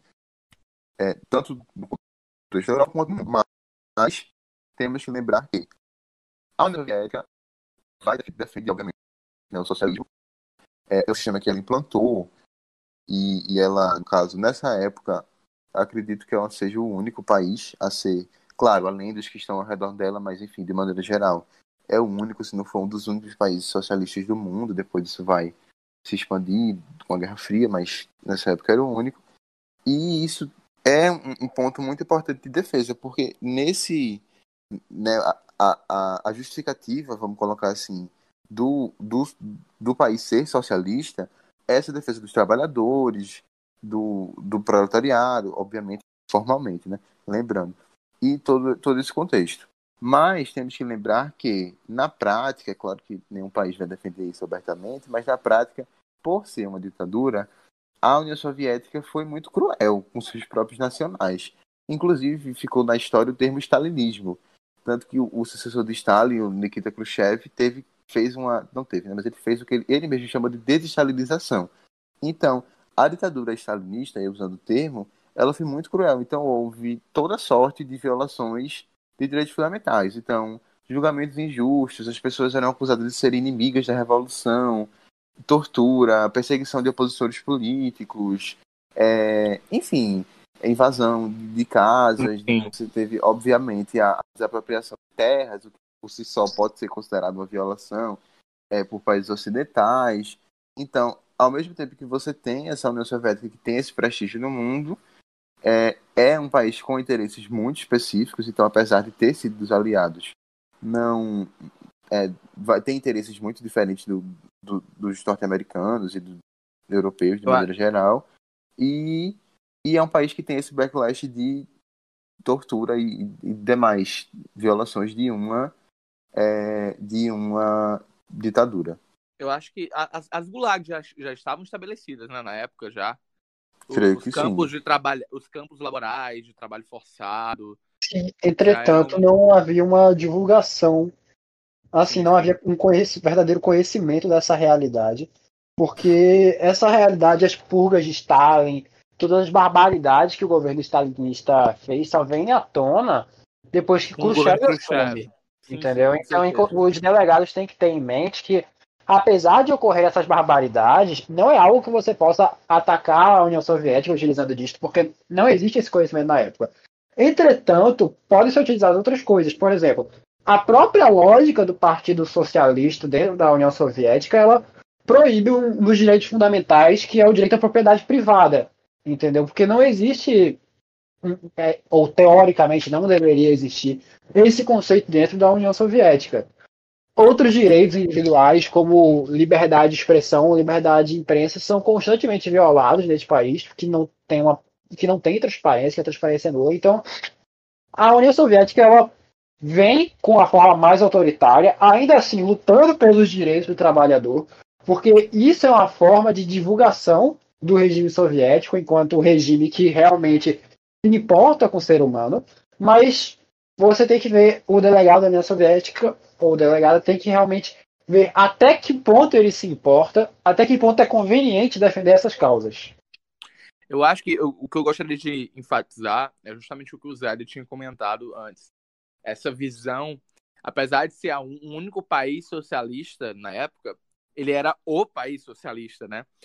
O seu grande tamanho e sua grande extensão, é, um dos o maior país do mundo, ainda sendo o maior país do mundo até hoje, é, a, a Rússia, a União Soviética, tinha uma grande influência, e principalmente por ter sido ganhado a, a, a Segunda Guerra Mundial e ser tido como grande ganhador para toda a comunidade internacional. É, claro, tem os aliados, mas a população, quem ganhou, quem libertou-os foi a União Soviética, tanto a Polônia, a Alemanha, aqueles países naquela região ali da Alemanha daquela transição a maioria da alemã ocidental que existe é, na Europa continental. Então, uma coisa que vale salientar é que a doutrina Truman ela é muito recente ainda, mais ou menos um ano, foi estabelecida em 1947, e juntamente com o Plano Marshall, são uma, algo muito recente ainda para consolidar essa influência americana na região. Então, a, a delegação da União Soviética vai ela vai ter várias possibilidades para trabalhar nesse comitê. Justamente porque ela pode utilizar dessas influências que ela tem, ela possui. Perfeitamente. Então agora nós movemos para explicações rápidas e comentários sobre os dois jornais que a agência de comunicação é, representará. Inicialmente nós temos o The Telegraph, que é um jornal britânico que muitas vezes é chamado de Torygraph. Lembrando que Tory é a denominação usada para fazer referência ao Partido Conservador. Então, a partir disso, já dá para ter uma ideia de mais ou menos como é a linha editorial do jornal. Lembrando que é, muitas vezes se fala em parcialidade do jornalismo e em simulações, é, normalmente a agência de comunicação não adota nenhum partido ou nenhum jornal, mas na vida real os jornais têm sim linhas editoriais e é a partir dessa lógica que nós, nós que a Global Moon é, e a, a, e a AC da Global Moon será organizada. Vocês querem falar alguma coisa? Ah, não, eu acho que só enfatizar o que você realmente disse foi de bastante e suficiente impacto. Tá. Só peço a, aos delegados da AC que também não se deixem partidarizar demais com, com essa questão, porque, acima de tudo, o jornalismo ele tem um compromisso com a verdade. Então, não quebrem esse pacto para poder, digamos assim, manipular a notícia de uma forma que vá ser favorável ao seu editorial. Então, sigam este pensamento, mas dentro daquilo que é considerado aceitável, que é considerado boa prática no jornalismo. Eu acho Danilo, que você é bastante enfático e você traz um aspecto muito bom e interessante que, que acabamos nos esquecendo. Que na época o governo do Reino Unido não era um governo conservador. Ele era um governo trabalhista, era o Clement Attlee. Então, a, o The Telegraph, como ele era um, um mais é um jornal mais conservador, talvez ele seja mais é, implicante com a representação é, britânica do que o normal, poderia dizer assim. Você não concorda, Zaidan? Isso, concordo. E assim, lembrando que, apesar do Telegraph ter uma linha editorial, se chama de Telegraph, não é por isso que ele deixa de ser um jornal de respeito. Então não é para virar um, um folhetim aleatório. É, tem essa questão de ser um, ter um posicionamento um pouco mais conservador, mas não é por isso que vira bagunça. Tem, tem, não pode deixar de ter seriedade, como o Danilo falou tem essa ética jornalística e tudo mais. E muito importante o que Isaac falou agora. Mas, assim, eu queria dar uma ênfase maior no sentido de que, por ter essa linha mais conservadora e por ser jornal britânico, tudo isso, ao noticiar acontecimentos internacionais, a gente tá falando novamente dessa lógica do Ocidente, Oriente, do pensamento, ele vai trazer, né, imprimir essa, essa linha editorial, mesmo esse pensamento mais, mais voltado sua origem mesmo. É, mas é egocêntrica, né? Isso, isso. E ainda mais pensando que. Hoje é muito presente. Até hoje é muito sim, presente. Sim, e, e assim, tu tem que lembrar que estamos em 1948, então é, o eurocentrismo seria algo muito mais forte do que hoje em dia. Sim, exatamente.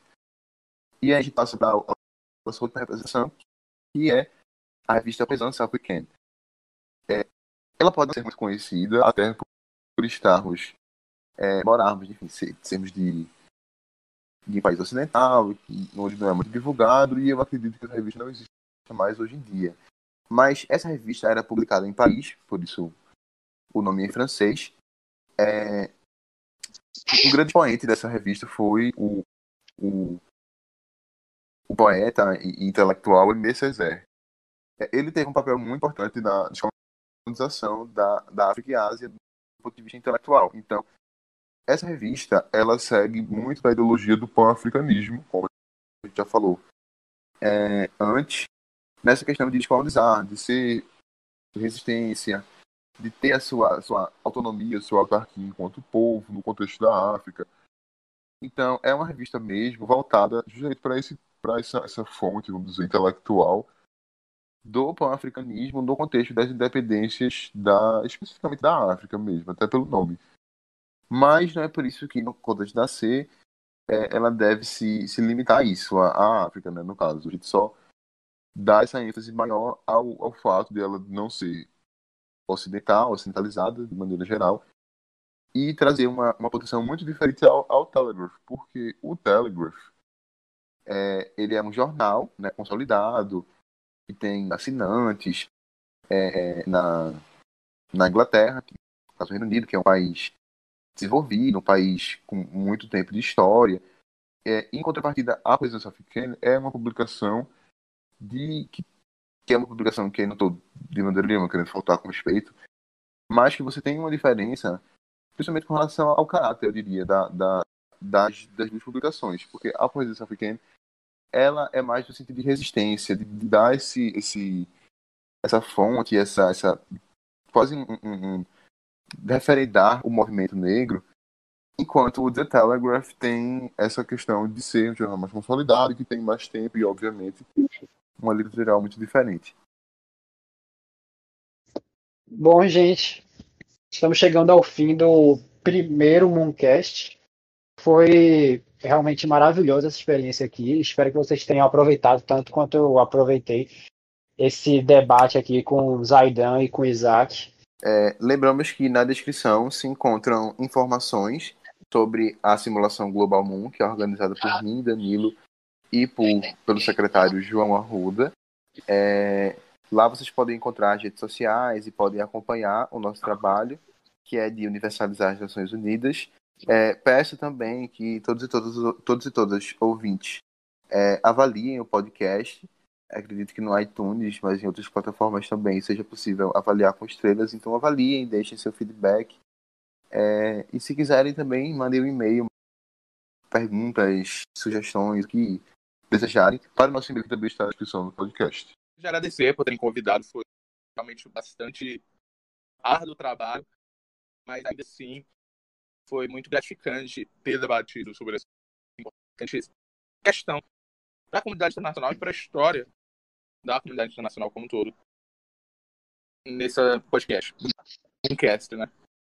Obrigado. Bom, eu só queria dizer mais uma coisa, porque eu sou o diretor de estiver fazendo esse comitê, né, quem estiver participando desse comitê, e para mim é uma experiência muito interessante, porque nós estamos, é, é literalmente é, reviver um momento histórico, porque essas figuras, como por exemplo, Stalin, Tito, entendeu? A própria esposa do Roosevelt são coisas que são pessoas que a gente vê apenas nos livros de história. É como se a gente estivesse vivendo com elas, estivesse compartilhando a mesma linha histórica e podendo tomar decisões com elas, influenciar o mundo com elas, independente se essas pessoas fizeram coisas boas ou ruins, tipo, é uma concepção de mundo que nunca pode, nunca poderia ser oferecida se a gente não tivesse essa experiência de voltar no passado para reviver momentos históricos, mudar a história da humanidade e criar um mundo melhor. Então, eu sinceramente espero que vocês façam uma Declaração Universal dos Direitos Humanos melhor do que, que existe hoje, que vocês avancem nesse sentido de tornar o mundo um lugar melhor, de englobar mais culturas. Eu, eu, espero muito das delegações orientais, nesse caso, que se façam ser representadas nessa declaração. E as, as delegações ocidentais também façam sua parte, lutem pelo desnaturalismo, por suas políticas externas. E o ponto é, eu desejo uma boa simulação a todos e. Bom, é, é isto, gente. Agradecemos aí pelo seu tempo. E nos vemos daqui a 15 dias no próximo Mooncast. Até a próxima.